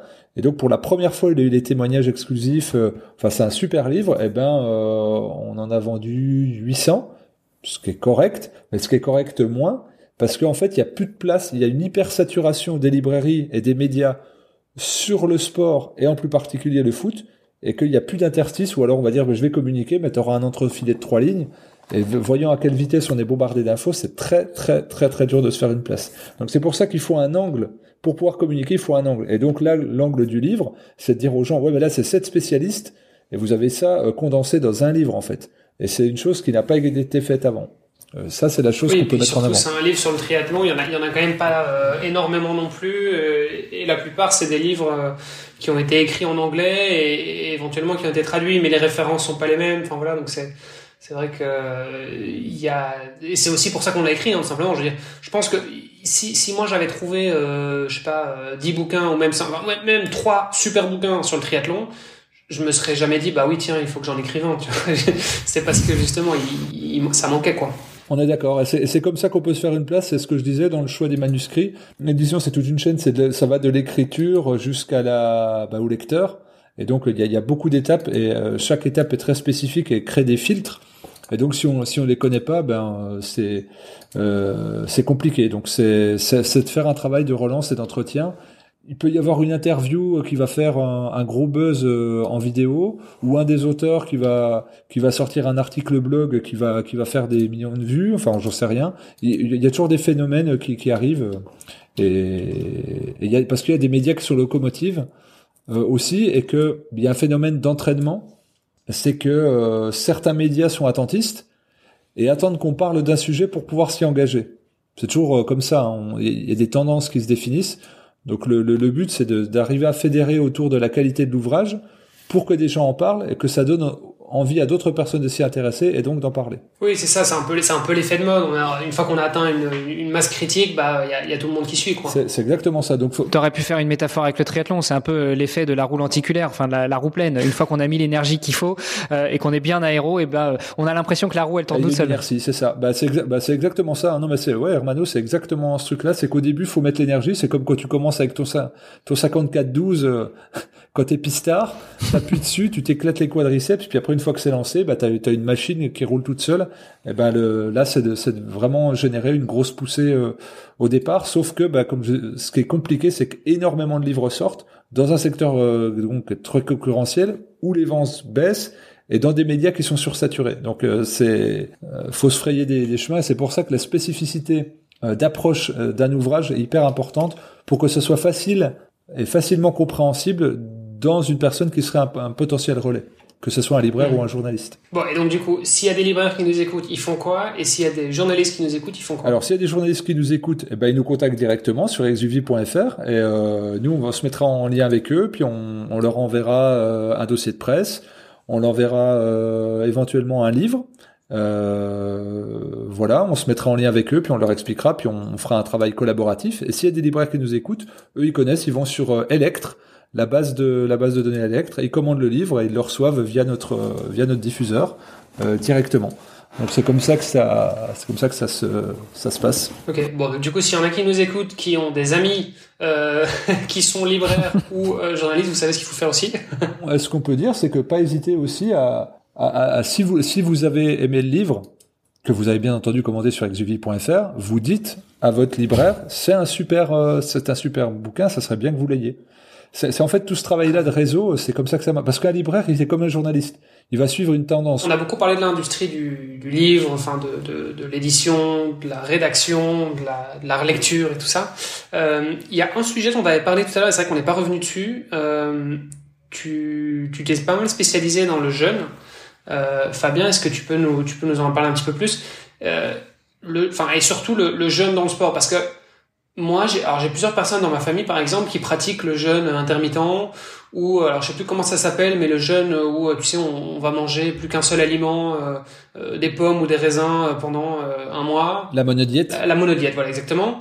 donc voilà, j'ai lu aussi un petit peu sur, sur le sujet, mais en même temps, moi, avec ma pratique euh, du sport, je t'avoue que j'aurais beaucoup de mal à me dire, bah oui, je vais faire une monodiète ou, ou du jeûne intermittent. Enfin, j'ai faim tout le temps et je mange euh, au moins deux fois plus que, euh, que, que, que, la plupart des gens. voilà. Et, et, très souvent avant et après le podcast. Mais ça, c'est autre chose. et, et, et, donc, tu vois, enfin, dans, dans quelle mesure est-ce que le jeûne c'est conseillé pour les sportifs? Euh, déjà pour la, la, plupart des gens, hein, donc je pense que ça, enfin tu, tu vas peut-être revenir rapidement dessus, mais mais aussi euh, dans le cas du sportif, euh, dans quelle mesure est-ce que c'est conseillé? Euh, et dans quelle mesure est-ce que justement, bah non, c'est euh, c'est pas suffisant. Enfin, il faut euh, voilà, il faut un apport calorique quoi. Première chose, je vais revenir au monde de l'édition et du sport. Il y avait un livre de Scott Jurek que j'avais adoré. Donc Scott, tu vois qui c'est, Olivier? Hermano aussi peut-être? Oui, bien sûr, c'est un c'est un gros ultra trailer américain qui a écrit un livre qui s'appelle Eat and Run. C'est ça. Et donc il commence par Eat and Run en disant ce qui fait que j'ai été j'ai gagné, c'est pas mes entraînements, c'est ma récupération. Donc déjà c'est le truc ça, te bloque. Et donc, ça renvoie vers un mouvement dual. L'inspire, l'expire, l'activité, le repos. Et nous, on a tendance, une tendance naturelle, surtout dans le monde dans lequel on vit, qui est fait d'activité, euh, voire de consommation, à mettre le résultat sur comment faire plus. Alors que des fois, il faut tenir compte de ce moins-là. Par exemple, euh, comment je peux m'entraîner Alors, même si je m'entraîne plus, comment je vais pouvoir m'entraîner plus? À un moment donné, je vais avoir une limite parce que j'aurai des crampes, j'aurai des courbatures, j'aurai des tétanies. Donc, c'est ma récupération. Ou tout simplement, une journée fait que 24 heures. Tu pourras pas t'entraîner 25 heures par jour. Il y, a, une réalité temporelle aussi qui, qui fait ça. C'est l'usure. Donc, il y a beaucoup de sportifs qui disent, en fait, la récupération me permet de m'entraîner plus. Mais il y a aussi des, des études qui disent s'entraîner moins, mais plus efficacement, permet d'avoir des, on va dire, une physiologie, un système nerveux et puis un système euh, locomoteur euh, plus plus efficace. Donc c'est de, de, de, tenir compte de cette réalité duale, c'est il y a l'inspire, il y a l'expire, il y a la digestion, il y a l'assimilation, il y a l'élimination. Et ça, ça peut se retrouver au niveau du, du système digestif, mais au niveau de, de la vie cellulaire euh, elle-même. Donc pour ce qui est de l'alimentation. Ça d'ailleurs, je fais une petite parenthèse, mais c'est vrai que c'est quelque chose qu'on voit beaucoup aussi. Euh, dans les, euh, par exemple, les triathlètes de haut niveau qui, suite à une blessure, récupèrent parce que bah, ils sont forcés, voilà, ils n'ont pas le choix. Euh, et donc en fait, au, retour de la blessure, bah, à la limite, ils sont encore plus en forme parce qu'ils ont eu euh, cette phase de récupération euh, un peu forcée entre guillemets. Et on, a déjà enregistré d'ailleurs avec un, athlète, un triathlète pro qu'on entendra dans quelques semaines sur le podcast, euh, qui justement revenait d'une blessure et, et, a gagné un Ironman alors qu'il ça faisait euh, pendant, enfin il avait été blessé pendant quatre mois. Euh, et donc ça c'est un truc qu'on qu'on voit aussi très souvent, c'est que euh, de manière générale, je pense que les athlètes de haut niveau ont tendance à être un petit peu surentraînés. Ça on est d'accord. Et puis là tu viens de soulever un truc très très très important que moi j'avais observé, c'était que les sportifs qui durent sont soit ceux qui ont une hygiène de vie à laquelle ils se tiennent et qui sont drastiques et qui connaissent super bien leur corps, soit ceux qui ont eu l'occasion dans leur carrière longue de subir une ou deux blessures qui en fait a forcé le repos global de l'organisme. Je m'explique, je fais une fracture de la cheville. Je vais pas pouvoir m'entraîner concrètement.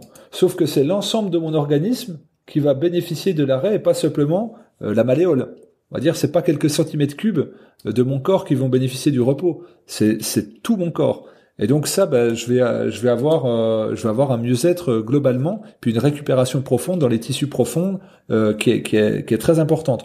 Donc je, je, et là, ça m'a fait tilt pour plusieurs sportifs. Je me dis mais comment ça se fait qu'ils durent Puis j'avais vu que dans ces, souvent, il y avait une récurrence de blessures à ménisque, des ligaments croisés, une fracture à la malléole, qui était venue interrompre de manière brutale et qui n'autorisait pas l'entraînement spécifique d'une zone. C'est-à-dire que le corps doit être au repos et basta, il n'y a pas à transiger là-dessus. Donc vous avez le sportif qui peut avoir le choix de se dire bon bah de toute façon euh, l'os va se réparer puis après je ferai de la kiné. Donc bah euh, je vais veiller devant ma console et puis jouer toute la nuit. Je vais manger McDo puis il sera temps de perdre du temps quand je de, perdre du poids quand je vais faire la récup. Donc ça bah il y a peu de chances que ça soit favorable. Par contre, si celui qui se met dans une posture de dire, bah là, je vais vraiment faire une défragmentation, puis un reset sur mon corps, puis profiter de ça pour euh, ben, réentretenir la machine, Là, on voit que ça explose. Et, le surentraînement, c'est important que tu le dises. Il y a un, préparateur physique spécialisé dans le football euh, qui est euh, anglais, euh, qui s'était spécialisé sur la remise en forme de joueurs qui, entre guillemets, sont toujours blessés. Et donc, il était appelé par les clubs pour s'occuper de joueurs, parce qu'un un joueur de foot, bah, ça représente des millions d'investissements. Donc, quand le mec il est blessé 6 ou 7 mois par an, c'est pas l'idéal. Et donc, il les faisait s'entraîner moins. Et donc, vous dites, ben non, en fait, vu qu'il est en phase de reprise, il faut le faire s'entraîner plus pour qu'il ait des, tissus plus, plus durs, plus résistants, euh, etc. Et lui, il était dit, non, c'est par hyper sollicitation qu'il s'est blessé, donc on va pas retrouver dans ce truc-là. Et là, les joueurs enchaînaient euh, des dizaines de matchs sans se blesser. Et donc, ça fait un petit peu changer de fusil d'épaule la pratique, euh, la pratique de, de, on va dire, de la sursollicitation. Pour en revenir aux jeunes, que fait un sportif qui veut se doper? Il enrichit son sang et surtout, il va devoir euh, nettoyer son sang pour pas qu'on analyse du dopage. Euh, D'ailleurs, c'est pour ça qu'on retrouvait dans les équipes cyclistes euh, des euh, d'un Tour de France des appareils de dialyse euh, à la maison pour pouvoir euh, nettoyer le sang, dont les toxines, pas que les produits d'oxan, mais dont les toxines, l'acide lactique, etc. Et eh ben c'est exactement ce que fait le jaune, c'est-à-dire un renouvellement sanguin, un renouvellement cellulaire en, en accélérant l'évacuation des déchets métaboliques. Si je suis dans une phase euh, de digestion, je suis en, euh, en, anabolisme.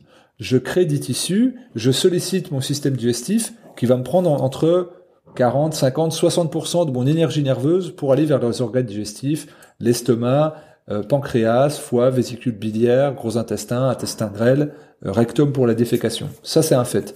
Si je me mets en retrait de nourriture, je vais pas ponctionner de l'énergie pour ces organes nobles-là, donc je vais les mettre à disposition non pas de l'anabolisme, mais du catabolisme. vous avez de la destruction cellulaire, c'est-à-dire d'un renouvellement cellulaire hyper efficace, que ce soit au niveau du système immunitaire, puis globalement de l'ensemble des tissus et des cellules du corps. Donc je vais cicatriser plus vite, récupérer plus vite, et drainer plus vite les déchets métaboliques, dont les acides lactiques, ou alors les, les, micro-lésions vont pouvoir se récupérer plus vite. Et donc ces toxines-là vont être évacuées par quoi? Par euh, bah, les poumons, qui travaillent déjà beaucoup en activité physique, euh, où il y a un renouvellement, euh, enfin une décharge de CO2 et une aspiration d'O2 alcalinisant. Je vais aussi avoir une excrétion au niveau de, des urines, donc elles vont être plus chargées, plus abondantes. je vais avoir aussi une sudation plus importante, les pores de la peau vont plus s'ouvrir. Et puis, euh, et puis euh, le foie va plus travailler parce qu'il aura plus de plus de disponibilité. Il va plus à production. Il y a 400 processus métaboliques au niveau du foie. Beaucoup sont faits pour euh, le, la digestion, l'émulsion des graisses via la bile, mais d'autres sont faits aussi pour la détoxination. C'est pour ça qu'en en, jeûne, on voit une réduction de la, de la taille du foie par euh, bah, désengorgement sanguin. Donc en fait, c'est vraiment en deux temps. Et donc j'ai rencontré des sportifs parce que de haut niveau euh, dont une championne faute de France de, badminton, euh, qui disait, bah, moi, mon dopage, c'est deux, trois semaines avant la compétition, je fais un jeu d'une semaine à l'eau, au repos, mais où je garde une activité musculaire pour pas avoir de grosses fontes, mais ça me donne un vrai effet euh, starter, c'est un, gros coup de boost, et je sais que j'arrive, j'ai pas de lésions, mes tissus sont, sont bien opérationnels, et vu que j'ai fait une bonne nutrition, au niveau de la biodisponibilité cellulaire, je suis mais tip top et donc tout ce que je prends en micronutriments, ça me fait un énorme coup de, de, coup de boost. le, plus, le sportif le plus connu qui a popularisé ça, euh, c'est Yannick Noah, où avant chaque Roland Garros, il jeûnait une semaine. Jeûnait à l'eau. Et, euh, donc voilà, donc il y a, y, a, y a un bénéfice. Après, c'est la transition doit se faire correctement. Si j'ai une alimentation qui est beaucoup basée sur le cétogène, donc c'est-à-dire euh, des alimentations riches en, en, gras, en acides gras, en protéines et un tout petit peu en glucides, une dizaine de pourcents, eh bien je vais pouvoir transiter euh, facilement dans le jeûne, sans connaître les, affres des transitions vers le glucose et la, et la crise d'acidose qui peut être désagréable, et on peut avoir un coup de mou qu'on va assimiler à la fatigue. C'est simplement le métabolisme pour créer ce qu'on appelle la néoglycogénèse va demander énormément d'énergie. Or on sait par les études que plus on fait euh, une alimentation cétogène, plus vite on rentre en cétose. Donc si on a déjà ça, on rentre dans le jeûne beaucoup plus facilement. C'est pour ça que moi je fais des, je recommande des descentes alimentaires très longues, de plus en plus cétogènes et de plus en plus végétales pour les filles pour nettoyer. Et là, la rentrée dans le jeûne se fait tranquillement et on peut continuer à avoir une activité physique sans euh, sans avoir le, le, les variations de glucose qui nous paraissent euh, qui nous font nous paraître complètement atoniques. Pour traduire un petit peu pour ceux qui ont qui ont peut-être moins qui sont peut-être moins familiers avec avec tous ces termes-là du, du, domaine de la nutrition, grosso modo, c'est éviter les glucides parce que ça va ça va jouer énormément avec notre taux de glycémie dans le sang et donc au contraire, ben, on va plutôt habituer le corps à aller chercher l'énergie non pas euh, dans le stock de, de, de, glycogène, enfin donc dans, dans, dans le glucide quoi, euh, mais plutôt dans les lipides, donc dans les graisses. Et, et c'est d'autant plus adapté à, à, une pratique de triathlon longue distance puisque c'est une énergie inépuisable pour euh, tout ce qui concerne l'endurance. Exactement. C'est, c'est, c'est, d'ailleurs, enfin moi personnellement, c'est ce que je fais. Euh, c'est-à-dire que je, moi le régime que je suis, c'est euh, ce qu'on appelle le high fat low carb. Euh, et donc c'est justement manger beaucoup de graisse, donc des huiles végétales notamment, euh, des oléagineux, etc. Euh, et éviter au maximum tout ce qui est euh, tout ce qui est glucides, donc que ce soit les sucres rapides ou sucres lents qu'on va retrouver, que ce soit dans les ça peut être enfin ça peut être dans les fruits, ça peut être dans les pâtes, ça peut être dans les pommes de terre, ça peut être voilà les féculents de manière générale. Donc ça ça, ça a du sens, mais donc du coup si on suit cette théorie, le jeûne serait excellent pour les triathlètes, je comprends. Ouais, ce serait très bon. Et puis de, de, toute manière, c'est là tu as, cité un exemple qui est hyper important. C'est il y en a ils disent voilà j'étais trop loin du ravito donc euh, j'avançais plus. Mais parce qu'on a habitué le corps à, tourner avec le sucre, et notamment le sucre rapide, et en fait l'algorithme du corps, lui, s'est dit, bah c'est bon, j'ai pas besoin d'aller apprendre comment, euh, enfin même s'il le sait déjà, mais de développer ce travail de déstocker des graisses pour les transformer en sucre et envoyer le besoin efficace, parce qu'on m'envoie des shoots de sucre constants. Donc euh, c'est comme si euh, je, je, dois apprendre une autre langue. Je la connais, mais il faut, faut, que j'aille la rechercher dans ma mémoire. Non, et... Et, en plus de ça, il me semble, euh, parce que j'avais fait un peu de, de, de micronutrition, le, le, enfin j'avais suivi un, un, séminaire de la clinique du coureur d'air qui était passionnant.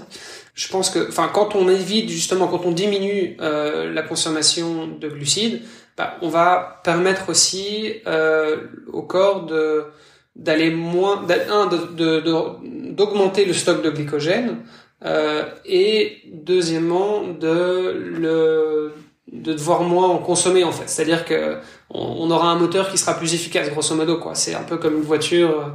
Euh, voilà, on a des moteurs qui consomment plus ou moins d'essence pour euh, produire la même énergie. Bah voilà, c'est un petit peu la même chose. C'est en gros comment est-ce qu'on va faire pour optimiser notre moteur euh, interne euh, et donc aller chercher aller chercher dans graisse. Le badminton et le tennis, je veux bien. Mais je pense que les plans d'entraînement sont quand même vachement différents de sport d'endurance. C'est-à-dire que moi, euh, typiquement, trois semaines euh, avant mon événement, avant ma course, euh, si on parle de longue distance, évidemment, à courte distance, à la limite, euh, je pense que la consommation de sucre est pas un problème parce que bah, on est on est sur des, des, des, temps qui sont tellement courts et à la limite, on, peut même se prendre un petit boost de, de sucre ou deux sur le, le, temps de la course, c'est pas un problème. Hein. mais dès qu'on est effectivement sur des plus longues distances, bah, justement, on est confronté à ce, à ce genre de, de problématiques. Et donc sur la longue distance, moi si je prépare une course longue distance, trois semaines avant, je vais pas jeûner. Trois semaines avant, je vais faire limite mon, euh, euh mon mes derniers mes derniers entraînements euh, un petit peu longs, etc. Avec encore un peu d'intensité. et puis je vais justement rentrer dans ma phase d'affûtage les deux semaines avant ma course, quoi. Bon, après, ça dépendra peut-être un petit peu d'une école à l'autre, mais en général, c'est un petit peu ce qui se passe. Donc du coup, est-ce que le jeûne, il est conseillé de la faire pendant la phase d'affûtage, très proche de la course? Ou bien est-ce qu'au contraire il vaut mieux le faire euh, avant? Et donc du coup si on l'a fait euh, avec autant de semaines d'avance par rapport à la course bah est-ce que euh, on risque pas d'être impacté parce que finalement euh, bah, faire des sorties longues à jeun euh, c'est quand même difficile quoi. Ah, peut-être juste avant que tu répondes Fabien, moi je voudrais rappeler une chose qu'on a aussi rappelé dans le livre, c'est que on ne teste rien le jour ou quelques jours avant la course. C'est-à-dire que c'est précisé souvent, oui, ça c'est le c'était dans, le, dans la partie matérielle, on oublie l'improvisation de se dire ah tiens j'ai vu ça en mettant telle paire de chaussettes plutôt ouais, ça c'est mort. Donc là évidemment non, mais c'est clair non, non mais t'as as, bien raison de le rappeler Armando, c'est vrai que voilà on va pas jeûner, on va pas essayer le jeûne euh, trois semaines avant une course euh, pour la première fois. On va l'essayer une fois avec une, une, simulation un week-end shock ou un truc comme ça.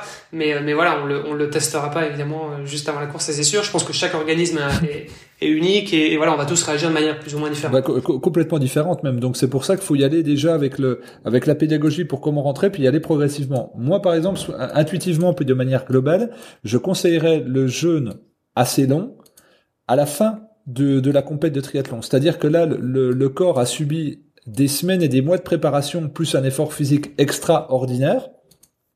Et donc, il est, en, usure. Et il a besoin de récupération. Qu'est-ce qui va lui offrir le meilleure récupération? Eh bien, ça va être le jeûne. C'est-à-dire la décharge des toxines, le repos du système digestif, le repos du système nerveux. Et là, on, se répare, mais de manière optimum. Et ça, pour moi, c'est l'idéal. Donc, le jeûne long, je le ferai à aucun autre moment que sur la phase de récup de l'effort pour reprendre le sport le plus rapidement possible entre guillemets. Ça c'est la première chose. Quand tu dis juste après la course, enfin on est d'accord, tu, ah, tu laisses ah, quand même 24 48 ah, heures quoi. pas, non non ouais, pas juste après parce que là ça va le corps il va pas comprendre hein. Celui il a encore en, il tape encore dans les réserves euh, donc euh, non non faut, on, le on, le renourrit euh, efficacement après selon ce qu'on a vu en, avec son sa connaissance et puis sa particularité diététique et après on rentre dans une phase de jeûne décroissante le, il y a des, il y a des moments de repos dans les programmes. Et ben c'est, c'est là où pour moi ça serait repos complet. Euh, je prends l'exemple des marathoniens kenyans. Euh, donc moi je, je, je, coachais aussi des marathoniens et ils me disaient bah ils dorment ils dorment tout le temps à la fin ils s'entraînent ils s'entraînaient pas et donc euh, il dit nous on se moquait de, on se moquait d'eux dans les chambres d'hôtel avant les trucs je dis puis le, le Kenyan il était devant toi ou derrière toi? Et là il y avait un grand silence et j'ai oui, tu vas faire un effort de dingue. Donc ton, corps, bien sûr, tu vas arriver, mais des fois, il y en a qui arrivent sur des compétitions, ils vont tenir à l'afflux nerveux, mais pas au physique, parce que pour moi, je différencie les œufs. Donc, mais si tu mets, je fais une bonne performance, mais ça se trouve, tu aurais pu faire encore mieux, mais t'es arrivé euh, avec ton, enfin avec ta, ta niaque plus qu'avec ta performance physique. Si peut-être que tu avais renié un petit peu sur les entraînements, tu aurais pu déclencher. Et puis il y a tout cet effet, ce qu'on appelle l'effet Bannister. Je sais pas si vous le connaissez. C'est assez. Euh, enfin, Bannister, c'est le premier coureur euh, euh, de 400 mètres qui est en dessus, en, descendu en coup des 45 secondes. Et donc, il y avait une limite physiologique. C'était personne peut descendre en dessous des, de, ce temps-là. Et donc, bah, c'était vu comme, je pourrais parler de, de l'apnée où on disait personne peut descendre en dessous des 50 mètres. C'était quand Jacques Maillot l'a fait, on dit ouais mais lui c'est l'homme dauphin, on peut pas le faire. Le record d'apnée aujourd'hui c'est 220 mètres. Donc vous voyez que donc ça veut dire 17 barres de pression en plus sur le corps par centimètre carré. Et donc le, quand Bannister a franchi ce fameux ce fameux mur des 45 secondes, dans l'année civile qui a suivi, 40 personnes sont descendues en dessous.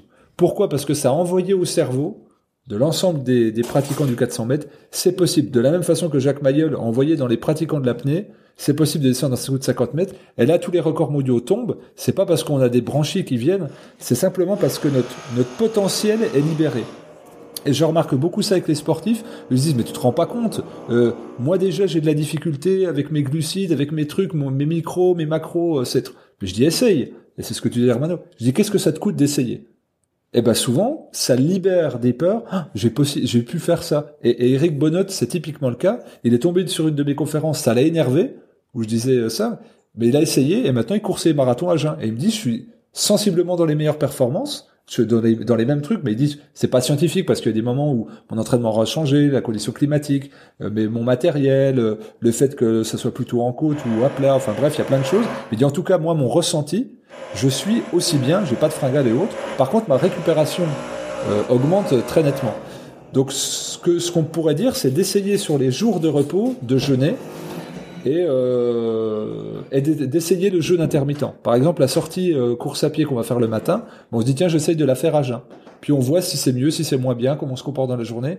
La grande erreur qu'il faut pas faire, c'est de, de diminuer, enfin de garder les mêmes volumes de repas en en supprimant un pour avoir toujours le même apport calorique. C'est ça qui est important, euh, d'avoir vraiment la, bah, le carburant nécessaire. Parce que l'énergie, elle est produite par le repos, mais le carburant, il est amené par la nutrition.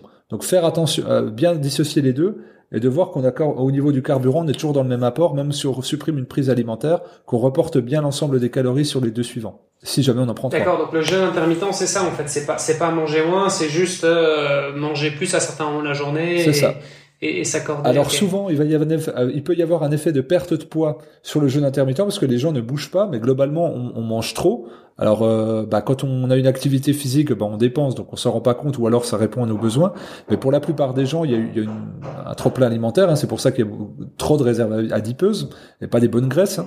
Euh, et donc, euh, et donc du coup, bah, elles, elles vont bénéficier de cet effet secondaire de la perte de poids, mais parce qu'il y avait un, un trop grand volume calorique au départ. Ce qui est moins le cas pour les sportifs parce que eux, généralement, ils sont assez secs. Euh, ils n'ont pas une grosse masse graisseuse et qu'en fait, ils mangent en fonction des, des besoins du corps réclamés par la dépense énergétique. Mhm. Et... Bon, donc euh, c'est peut-être la clé pour ta question, Olivier. Peut-être que si toi, tu as toujours faim, c'est que euh, tes repas sont pas assez consistants. Il faut que tu trouves une solution pour avoir des, des repas plus consistants. Euh, ouais, je, je sais pas. Après, Olivier, tu as le droit d'être gourmand. Hein. On peut, on peut mettre ça dans l'équation. Ouais, non, mais non, mais c'est un, c'est vrai que je suis gourmand, effectivement, je, je, je l'admets. Je sais que c'est un des, des, péchés capitaux, mais je, je, je, suis quelqu'un plutôt de, de gourmand, c'est clair, de nature. Euh, mais après, euh, non, je mange beaucoup. Et pourtant, enfin voilà, pour ceux qui me connaissent et qui m'ont déjà vu, je suis pas, euh, euh je suis pas spécialement gros. Euh, donc, euh, donc non, non, je, je, mange beaucoup, mais c'est parce que voilà, je pense que c'est mon organisme aussi. Euh, je, je, je, le brûle, quoi. C'est, je suis toute la journée, je suis actif. Enfin, je suis assez, peut-être même hyper actif, on pourrait dire. Et, Voilà, et le fait de, de, de, de, tout le temps être en mouvement, en train de, de, faire des trucs, bah voilà, je les brûle, quoi, les calories. Donc donc euh, voilà, c'est juste ça. Bah, Quelqu'un qui est plus sédentaire ou qui a une, un autre morphotype que toi va stocker en graisse, tandis que toi tu le brûles avec le système nerveux et la dépense en activité physique. Donc il y a aussi cette réalité, il y a cette réalité physiologique là, et, et, on va dire il y a une génétique de base, il y a aussi une épigénétique qu'on va travailler. Quelqu'un qui a en épuisement euh, qui a tout son cycle de cortisol déréglé, eh ben ce, ce qu'il va prendre, il va le stocker en graisse avec un dérèglement de l'insuline, alors que toi, ben, bon, tu as un bon repos, tu équilibres sans doute ton mental, tu as une activité physique, eh ben ton métabolisme il tourne complètement différemment. Mmh, mmh. ouais, c'est vrai. L'épigénétique, pour ceux qui connaissent pas, c'est euh, en gros c'est comment euh, alors comment dire C'est une, une partie de la science qui permet de modifier sa génétique par des comportements ou par euh, la nutrition L'hygiène de vie euh, globale, on va dire, le, comment on se repose, où on habite, quel air on respire, euh, quelle activité physique, on va faire, comment on stresse. Ça, ça, part d'observations empiriques au départ avant d'être détaillées, notamment sur les, les, jumeaux monozygotes, où certains développaient des, des pathologies ou des comportements, on va dire, physiologiques alors qu'ils ont le. Alors juste, juste, pour ceux qui savent pas, les jumeaux monozygotes, ce sont les ce qu'on appelle les vrais jumeaux, c'est-à-dire ceux qui sont nés de la même séparation cellulaire et pas euh, deux jumeaux, enfin deux enfants qui naissent dans deux poches différentes qui ont été fécondés par deux spermatozoïdes différents. C'est ça. Merci de la précision, Hermano. J'avais pas de détaillé. Donc ouais, c'est ça. Donc là, pour le coup, il y a exactement la même réplique génétique, sauf que bah il y en a un qui va exprimer des pathologies, euh, euh, l'autre qui va avoir de la perte capillaire de cheveux, etc. Et aujourd'hui, on sait que que ça joue évidemment tous nos choix de vie. Ouais, et ça c'est lié à ce qu'on appelle justement l'épigénétique. C'est un sujet qui est passionnant. Il faudra qu'on fasse un, épisode d'ailleurs, Mano, euh, sur le, sujet à l'occasion. Et c'est pour ça que tout ce que moi, de, le fait de parler de santé avec l'hygiène de vie globale en tant que naturopathe hygiéniste, c'est justement pour dire il y a, on a un potentiel, mais il est inhibé ou activé. Et quelque part, la maladie, souvent, elle est vue comme une fatalité, mais on dit non, parce qu'il y a, bien sûr un, un, contexte euh, génétique avec des organes qui sont plus ou moins gros, avec des, euh, une lymphe plus ou moins mobile, un sang plus ou moins actif, etc. Mais ce sont surtout nos choix de vie et la connaissance qu'on va y apporter, parce que si on connaît pas notre environnement, si on sait pas qu'on vit dans des environnements très pollués, euh, mais ne serait-ce qu'avec la pollution sonore, hein, eh ben euh, ça, va jouer. Et donc le, but, c'est de faire de la pédagogie là-dessus pour que les gens se sentent moins esclaves entre guillemets d'une épée de Damoclès, de dire est-ce qu'un jour je développerai une maladie grave ou pas? Il est possible d'influer dessus avec la, la génétique mais euh, donc euh, la connaissance de son de son ascendance, mais aussi avec l'épigénétique. Et aujourd'hui, la plupart des généticiens euh, accentuent là-dessus que ce sont nos choix et nos modes de vie qui nous permettent de déclencher ou d'inhiber certaines certaines choses. On a parlé du jeûne intermittent. Euh, on a mentionné rapidement la monodiète. Tu parlais aussi des, des jeûnes d'une semaine, par exemple.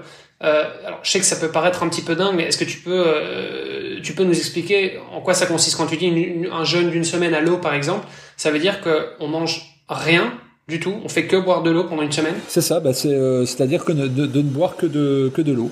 Le jeûne, euh, étymologiquement et d'un point de vue du dictionnaire, c'est d'absorber aucune calorie, que ce soit des, que ce soit par des jus ou autre chose.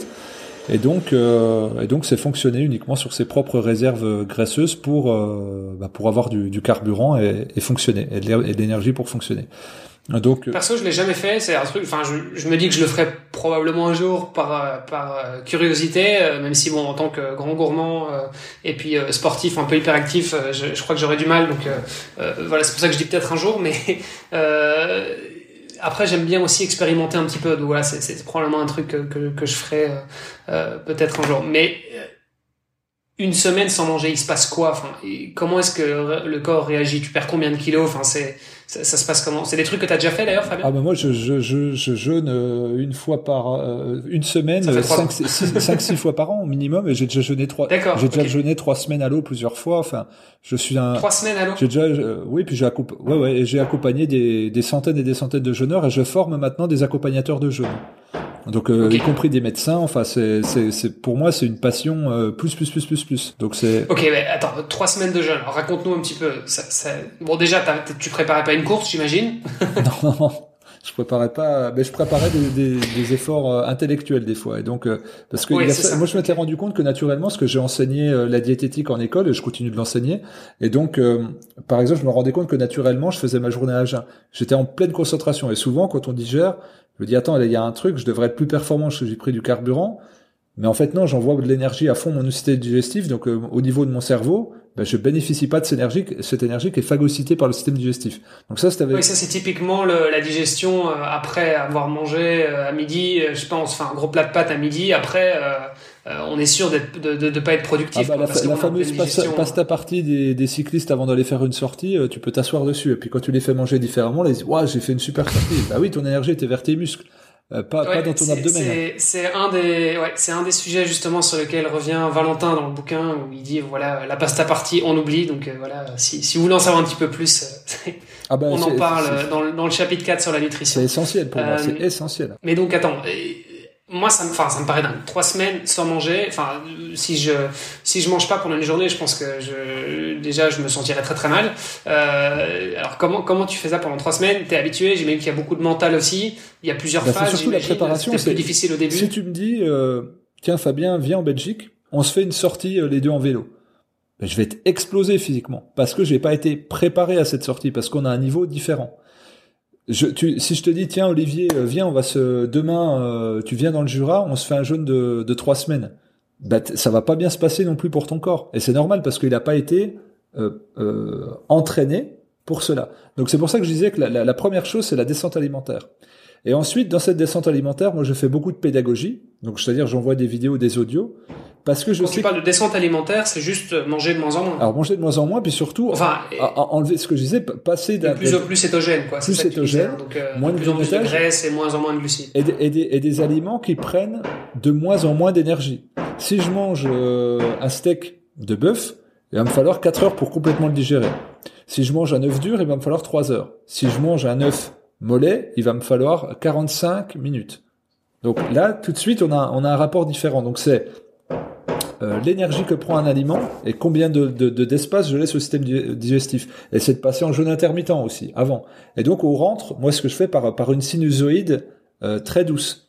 Et ensuite, c'est de nourrir l'esprit, parce que s'il y a un chapitre complet sur la préparation mentale dans le livre, ça veut dire que l'esprit, il a un potentiel euh, énorme d'influence sur nous. Donc si je suis nourri au sens euh, propre et figuré euh, d'informations qui m'expliquent ce que mon corps va vivre et ce qu'il est en train de traverser, eh ben je vais rentrer en douceur dans le jeûne. Et, et là je, si je suis accompagné par quelqu'un qui m'explique physiologiquement, moi c'est ça que je fais en, jeûne, hein, je prends des groupes de 15 personnes, je les fais jeûner et donc on fait le matin un bilan pendant deux heures où je demande à chacun de détailler ses symptômes et je les explique physiologiquement, ce qui fait un cours en même temps et ça, ça- souvent sur des symptômes euh, répétés même s'ils peuvent être très variables et donc comme ça, il y a, un environnement pédagogique et ah bon, c'est bon, j'ai une assise, j'ai une explication, euh, j'ai un bout de connaissance qui me permet de justifier l'état que je vis et je ne suis plus dans ma peur parce que cette peur-là, elle va, elle va occuper tout l'espace et je serai plus dans le vécu et la normalisation d'une chose. D'ailleurs, souvent, euh, les médecins connaissent ça très bien. Moi, j'ai beaucoup d'amis médecins ils me disent bah quand les patients appellent pour prendre rendez-vous, ça va déjà mieux. Parce qu'il y a quelqu'un qui prend en charge et qui est en support de leur, euh, de, leur, euh, de leur souffrance ou de leur douleur. Et donc ça peut être une douleur, une tension, on va dire, intellectuelle, qui vient être guérie. Donc toi, je pense que à travers la connaissance que tu as de ton corps, euh, le fait que tu sois intellectuel, plutôt comme profil, si je t'explique de manière pédagogique et si tu ressens les, les effets de ton corps dans la descente alimentaire et qu'en même temps je viens de te nourrir d'informations en amont et pendant le jeûne, ça- mais je, je vois aucun aucun effet. Par contre, ce que j'ai remarqué, c'est tous les sportifs de haut niveau qui ont jeûné avec moi, ce sont toujours ceux qui dérouillaient le plus. Je vais expliquer pourquoi. C'est un, ils ont une très grande force vitale. Or, c'est cette force vitale qui va permettre de détoxifier. Et deux, ils ont un organisme qui est toujours posé dans un seul mode, c'est-à-dire la performance. Donc j'avais des fois des, des mecs qui faisaient de, qui battaient, qui avaient un corps, un cœur qui battait à 30-35 au repos. Donc c'était des, ils faisaient des ultras. Et là, ils doublaient en pulsation pour éliminer les toxines. Parce que, un, ils ont un cœur qui est entraîné à propulser du sang. Quand ce, quand ce sang-là, ce sang-là est charrié de, enfin, rempli de toxines pour les charrier vers les reins ou vers les poumons pour être expulsé, ça, ça fracasse, quoi. Et donc là, le corps, on en a dit, j'ai plus de force et tout. On a toujours le même volume de force, sauf qu'il est dédié non pas à l'activité physique extérieure, mais pour le rendement intérieur d'éliminer les déchets. Donc il est possible, moi je mettrais un très très gros billet, Olivier, sur le fait qu'au moment où tu vas jeûner, vu ton morphotype, c'est-à-dire un gros système nerveux, plus quelqu'un qui, qui fait un gros entraînement et qui a, qui a une exigence intellectuelle poussée, bah c'est que tu sois cloué au lit et puis euh, complètement atonique. Donc, euh, mais ton corps, il dirait ben je te remercie parce que tout le travail que de, de maintien, de restauration que j'arrive pas à faire au quotidien, eh ben je prends cet espace-temps-là que tu m'offres pour tout réguler, pour faire les niveaux euh, vidange, graissage, etc. Mais c'est souvent vu comme une frustration et j'ai vu des sportifs de haut niveau qui n'arrivaient pas à monter les escaliers pour aller de la, pièce d'enseignement jusqu'à leur chambre et j'en ai vu s'effondrer en larmes. Parce que eux ils se disent mais attends moi je cours des marathons je peux pas monter un escalier. Ils disent mais Fabien dans quel état tu m'as mis? J'ai des, j'ai des, préparations je vais avoir des courses et, là ils partent en, en, peur panique et je dois les ramener à une réalité physiologique. Je dis là, tu n'es plus dans les performances, ou alors tu es dans une performance éliminative. Et c'est pour ça tout à l'heure à ta question, je t'ai dit, tout est dual. Ce que tu as provoqué d'un effet avec l'hyper-entraînement, tu vas devoir l'équilibrer avec une hyper mobilisation des ressources intérieures au profit de l'excrétion cellulaire et de la restauration cellulaire. Donc les, petites inquiétudes que tu peux avoir à sauter des repas, c'est simplement ton corps qui dit ben ta force vitale, je la mets là et euh, t'inquiète. C'est super intéressant ce que tu dis, euh, d'autant que euh, j'ai vécu une expérience assez euh, impressionnante il y a quelques temps. bon voilà, on est sur un, mode changement de vie avec mon épouse. on vient d'acheter une grosse maison qu'on va rénover pour en faire gîte, chambre d'hôte et autres. Et, et, et l'arrivée dans dans ce dans ce, ce, gros bien immobilier, c'est pas réellement passé comme prévu. on imaginait qu'on posait les valises, que j'y restais quelques jours, que j'allais commencer à, à, à chapeauter les travaux, et puis que tout allait rouler, que j'allais continuer mon entraînement, etc. Et au final, euh, il n'y avait pas d'eau chaude, il n'y avait pas de chauffage, il n'y avait pas grand-chose à manger et il n'y avait pas véritablement d'endroit où dormir. Ce qui fait que pendant deux jours, je me suis pas senti super bien. J'ai presque fait un jeûne euh, sans réellement m'en rendre compte. Et, euh, et après, j'ai repris un peu pied. je me suis remis à m'entraîner, je me suis remis à manger et, et je me suis senti énormément mieux que euh, trois jours avant où euh, je me posais beaucoup de questions, euh, je me demandais ce que j'allais manger, je me demandais où est-ce que j'allais dormir et, et, en fin de compte, j'avais pas mis l'accent sur ce, ce, petit moment de jeûne qui finalement avait nettoyé tout mon corps de toutes ces toxines. ce que tu racontes, je l'ai entendu mais des, des, centaines et des centaines de fois. C'est vraiment, il y a des gens qui me disent, il y a plein de gens qui prennent des décisions en jeûne sur lesquelles ils butaient simplement parce qu'il y a plus de on a plus d'énergie vers le vers le cerveau et puis aussi on est moins euh, enfin on a un corps qui est plus disponible de manière de manière globale. Et souvent c'est là c'est typiquement un vécu de contrainte euh, ce que tu dis. C'est-à-dire que tu as, jeûné de manière forcée tu l'as pas choisi. Et c'est souvent ce qu'on me rapporte. Il y a des gens qui écoutent mes conférences ils disent ah bah ça y est je comprends enfin grâce à vous ce qui s'est passé je trouvais pas ça normal. Mais c'est pour ça que ça vaut le coup de tester l'expérience. On va dire c'est euh, au moins sauter un repas, puis après jeûner 24 heures une fois qu'on a fait ça, de voir comment son corps euh, euh, réagit. Mais c'est pour ça que le jeûne m'a passionné à titre individuel au début, et qu'après je me suis dit mais il faut que ça soit expérimenté par le plus grand nombre, parce que pour moi le jeûne c'est pas une fin en soi, c'est vraiment un outil. Je peux jeûner pour mon mental, je peux jeûner pour récupérer à l'effort, pour préparer un effort, je peux jeûner pour favoriser une chimiothérapie, parce qu'il y a des il y a des il y a des des études qui montrent que ça protège les cellules saines et que ça, ça, ça accélère les la, destruction des cellules malades. Donc c'est notamment les travaux du professeur Walter Longo euh, à l'hôpital général de, en gériatrie en Californie. Donc ça, sur des études qui ont été, qui ont été faites.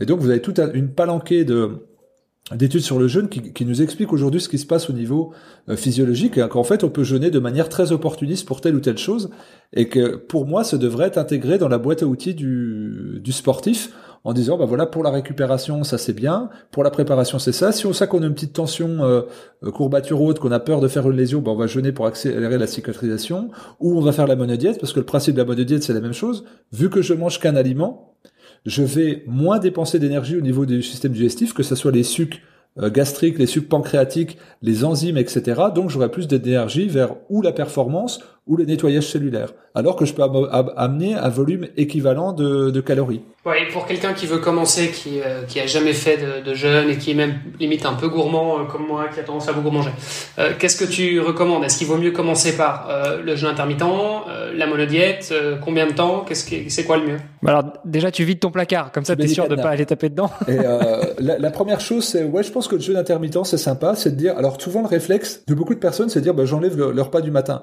mais ça va dépendre en fait. Moi, je sais que maintenant, je suis, enfin, je, l'ai fait pendant des années, pendant dix ans, j'ai pas mangé le matin. Et maintenant, la limite, si je dois faire le jeûne intermittent, c'est plutôt le repas du soir que je vais enlever. Mais c'est aussi parce que j'ai modifié euh, mon schéma et qu'avec une alimentation cétogène, je, je, sens que c'est plus le matin que je dois prendre et j'ai pas de résistance à l'insuline le matin avec mon cortisol. Donc ça, ça va déjà le, de dire de laisser une plage de 16 heures où je ne digère pas. Donc c'est-à-dire je vais manger que sur 8 heures, deux ou trois repas par jour selon euh, selon mes besoins. Mais après, je peux. Ouais, pardon. Et en même temps, souvent, c'est ce qu'on dit, c'est qu'il faut petit déj comme un roi, euh, déjeune comme un prince et, et, soupe comme un. Euh, comme un mendiant. Comme ça. Enfin, c'est en gros le le le, le plat, le repas, le principal là où tu dois le plus euh, faire le plein d'énergie, c'est souvent on dit que c'est le matin. Ouais. T'es d'accord avec ça? Bah, je suis d'accord. Ça dépend de l'activité qu'on va avoir. Il y a des gens qui ont un travail très sédentaire et qui vont avoir une activité physique le soir, et, et du coup, bah, ça va être un peu à l'encontre ou alors que, que tu sais qu'ils ils ont pas de ils ont pas d'appétit le matin. Et donc c'est un peu euh, à contre-cœur qu'ils vont manger. Donc c'est pour ça que je laisse assez libre aussi chacun de savoir. Et ça la question de l'appétit, est-ce que c'est pas est-ce que c'est pas quelque chose de est-ce que c'est pas une habitude? Ah c'est clairement un effet Pavlov. Hein. C'est une habitude. C'est une habitude pavlovienne par excellence, c'est-à-dire l'aiguille indique 7h30 ou 12h30 ou 19h30, j'ai faim. Oui, donc j'ai faim. Donc, sauf que en fait tu te rends compte que tu es pris dans une activité euh, passionnante ou limitante, t'as plus faim une fois l'heure du de la faim entre guillemets passée. Donc, alors, si c'était une vraie faim, tu devrais avoir encore plus faim, ça devrait être irrépressible. Ouais, c'est, c'est pas rare qu'à midi et demi, effectivement, tu vois l'horloge et tu dis, je, euh, pour parler crûment, je crève la dalle, et puis tu finis un, un dossier sur lequel t'es, es vraiment concentré, avec cette impression d'avoir vraiment faim, de, tu sais, l'estomac qui se creuse, et puis arrivé à 14h30, et ben finalement, euh, ben, l'estomac qui se creuse, c'est tout simplement euh, déjà un estomac qui reprend sa taille normale après digestion, et puis surtout qui, qui se régénère au niveau des, des sucs gastriques. Donc cette modification de, de l'acidité et des sucs un, provoque un, un argouillement, puis une sensation qui est peu agréable. Donc si je bois beaucoup, ça passe. Donc là j'ai amené zéro nutriment, ça passe. Euh, et c'est simplement un réflexe pavlovien. Le ventre gargouille, je mets euh, quelque chose à manger, ça s'apaise. Sauf que en fait, si on, on, on, met en corrélation ce que j'expliquais il, il, y a une vingtaine de minutes, mon énergie, euh, une fois la digestion achevée, elle va aller vers d'autres processus que la digestion. Si je lui remets de l'alimentation, l'urgence première du, du corps, c'est quoi? C'est d'aller vers ce qu'on m'impose. Donc, à dire, on m'impose de digérer quelque chose de l'estomac, donc je vais remettre cette énergie à la digestion. Et je n'ai pas besoin d'avoir assimilé aucun nutriment pour sentir déjà un effet de mieux-être, puisque j'ai diverti l'énergie qui était peut-être sur, euh, euh, bah, je sais pas, la détoxination au niveau du foie, ou alors euh, la, le plus de, de, de concentration et d'acuité euh, euh, intellectuelle. Donc c'est pour ça qu'il faut, faut, vraiment euh, être accompagné au niveau pédagogique quand on, quand on jeûne ou quand on fait une modification dans son hygiène de vie de manière globale pour comprendre les réactions de son corps, voir les soubresauts de son corps et ne pas être influencé par une, par une croyance, mais aller plus vers une réalité physiologique de terrain. Et en effet, le, le ventre gargouille, il faut manger. Euh, ça, on le voit quand on a sauté un repas et que ça va mieux. Et puis, non, je, bah, ça devrait, je, je, devrais avoir, je me tords de douleur et j'ai rien. Donc le, le, le, ventre qui gargouille n'est pas un indicateur de faim. On a abordé énormément de sujets. On aura fait un épisode spécial lancement du livre, qui est aussi un, un épisode spécial puisqu'on a fait péter les compteurs pour aujourd'hui. On a fait deux épisodes en un là. Malgré tout, on a quand même quelques bons tuyaux pour euh, la, la, la deuxième édition du livre, hein, Olivier. On va pouvoir euh, creuser un petit peu sur la partie alimentation, on va pouvoir creuser sur l'épigénétique, on va pouvoir creuser encore un petit peu plus sur la prévention des blessures parce qu'on n'en a pas parlé aujourd'hui, mais je pense qu'il y aurait beaucoup de choses à dire aussi sur la prévention des blessures, notamment au niveau des entraînements et ça, euh, Mehdi et, euh, et les frères d'Arvan en ont pas mal parlé dans le bouquin, mais aussi sur la partie alimentation, euh, tout comme Valentin l'a fait. Mais, je pense qu'il y a des, choses encore un petit peu à creuser. Euh, et puis, euh, et puis on a encore beaucoup de sujets à aborder. Là, on a fait le livre Devenir triathlète. Peut-être que et en même temps, c'est aussi le sujet de la saison 2, c'est-à-dire que on l'a pas forcément mentionné, mais c'est vrai que c'est là maintenant aujourd'hui, bah, ça fait un an qu'on a lancé le podcast. Euh, et donc ça se mettait assez bien. Donc la sortie du livre et la, la fin de la première saison. Et on démarre d'ailleurs aujourd'hui donc la seconde saison avec un épisode de format long. Et donc euh, voilà. Et, l'idée aussi de, bah, du podcast, c'est euh, forcément on va pas répéter ce qui est dans le livre. Euh, mais on va plutôt, c'est plutôt un, canal, je dirais, complémentaire, quoi. Donc, on va pouvoir approfondir certains sujets avec avec avec plein d'experts différents, et puis et puis voilà. Et puis le, le prochain livre, ça, je je je, je, je m'aventure pas encore. Là, je vais je vais là, je vais plutôt rentrer dans la phase de récupération, tu vois. euh, on a fait un beau sprint, euh, donc euh, donc voilà. Mais dans tous les cas, voilà, j'espère que j'espère que le livre euh, bah, vous, vous intéressera, que, que vous apprendrez plein de choses. En tout cas, moi, j'ai appris énormément de choses à travers ce bouquin, et c'était, ça a été vraiment un plaisir. Et puis j'ai hâte, j'ai hâte de pouvoir en discuter avec avec les lecteurs. Bon alors, euh, juste pour terminer, on va peut-être pouvoir rappeler où est-ce qu'on peut euh, se procurer ce très beau livre sur lequel on a mis euh, toute notre âme et, et, toute notre passion à écrire, non seulement dans les meilleure librairie et, et, on vous renvoie à tout l'épisode justement euh, tout le sujet qu'on a abordé mais euh, vous pouvez aussi taper devenirtriathlète.com slash commande et vous tomberez sur le site de exuvie.fr pour pouvoir euh, retrouver la page exacte où se procurer le livre. On a passé un partenariat avec la BNF pour les malvoyants D'ici quelques mois, le livre sera disponible en version audio, parce que le but de, des éditions Exuvie, c'est de, de, parler à tous les publics. Et les personnes qui peuvent avoir des, des handicaps euh, sensoriels, eh bien, on, on, les accompagne de la même façon que j'avais fait la même chose avec mon documentaire, qui était prêt pour les, les les, les, les malvoyants également et les sourds. Euh, je précise aussi que on travaille sur du papier issu de forêt éco-géré, qu'on a une démarche écologique, qu'on privilégie les circuits courts, qu'on imprime uniquement en France et que quand on les emballages de cellophane sont biodégradables. Donc on essaye euh, d'avoir euh, une démarche qui soit la plus éthique possible, respectueuse de l'environnement et aussi bah, des, emplois locaux. donc voilà, c'est important à, préciser et qu'on on, alloue aussi une partie de, nos bénéfices à des œuvres qui luttent euh, contre l'analphabétisme et l'illettrisme, où on donne des livres et on, on, donne financièrement à des associations. Donc il y a aussi une mission euh, sociale euh, à la maison d'édition ça nous tient à cœur et je, je me permets de préciser. Oui, c'est des valeurs qu'on qu'on bah, qu'on partageait évidemment aussi avec euh, avec Ohana euh, notamment. Hein, euh, et donc euh, voilà, bah, à titre d'exemple, bah, pour chaque commande sur la boutique, on, on va planter un arbre systématiquement. Et puis voilà, donc on a aussi pas mal de, de démarches plutôt écologiques et protectrices de l'environnement. Et donc c'est vrai que on a dû faire un choix. Hein. On, avait été voir euh, plein de maisons d'édition différentes. On a reçu plusieurs offres et on avait effectivement choisi Exuvie, euh, euh, notamment pour, pour, pour ses valeurs. et puis aussi parce que, bah voilà, en termes de sujet, je pense qu'on était, on était très alignés sur, sur tout ça. Et c'est pour ça qu'on a décidé de faire équipe et qu'on on en est très content. Bah nous aussi, c'est une grande une grande fierté quand je vois le, livre devant devant moi, je me dis qu'il y a eu un, un, gros gros gros boulot euh, là parce que c'était engageant pour beaucoup de personnes. Hein. Je pense que on a dépassé les 12-15 personnes impliquées dans le projet, donc c'est enfin même avec les relecteurs encore plus. Donc euh, voilà, c'est un euh, c'est un bel aboutissement. Donc merci de la, la confiance. Et puis pareil, j'attends les retours maintenant des lecteurs parce que c'est ça, on, propulse quelque chose, on est en proposition, puis après on doit on doit s'abandonner au aux lecteurs. Donc hâte de, d'entendre les auditeurs de ce podcast euh, nous faire des retours, quels que soient les réseaux, euh, pour qu'on puisse bah, partager, euh, partager ça ensemble. Super, bah, merci à tous les deux pour, pour ce long épisode et double épisode de quoi entrer en matière pour la, la saison 2 du podcast. Et puis on se donne rendez-vous la semaine prochaine à Mano. Euh, on se donne rendez-vous la semaine prochaine pour un nouvel épisode. On se donne rendez-vous sur devenirtriathlète.com slash commande pour euh, passer à la caisse pour acheter le livre euh, et éventuellement faire les retours sur sur ce que vous en aurez pensé. Et puis on se donne rendez-vous aussi sur Apple Podcast. ne l'oubliez pas, ça nous aide énormément si vous laissez un petit commentaire avec évidemment une note 5 étoiles pour nous dire ce que vous appréciez sur notre podcast et s'il y a des choses que vous n'appréciez pas. Bien entendu, nous sommes ouverts aux critiques. N'hésitez pas à nous envoyer un petit message. Tous les liens sont sur devenirtriathlète.com. On se fera un plaisir plaisir d'échanger avec vous et d'améliorer euh, ou de repenser ce que les, conseils que vous pourrez nous donner.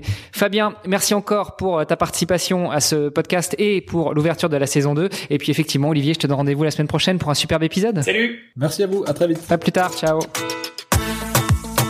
Merci d'avoir écouté cet épisode. N'oubliez pas de rejoindre notre groupe Facebook pour discuter avec les invités, commenter et poser vos questions. Et Olivier et moi, nous vous répondrons dans un prochain épisode. Et à la semaine prochaine. Salut les sportifs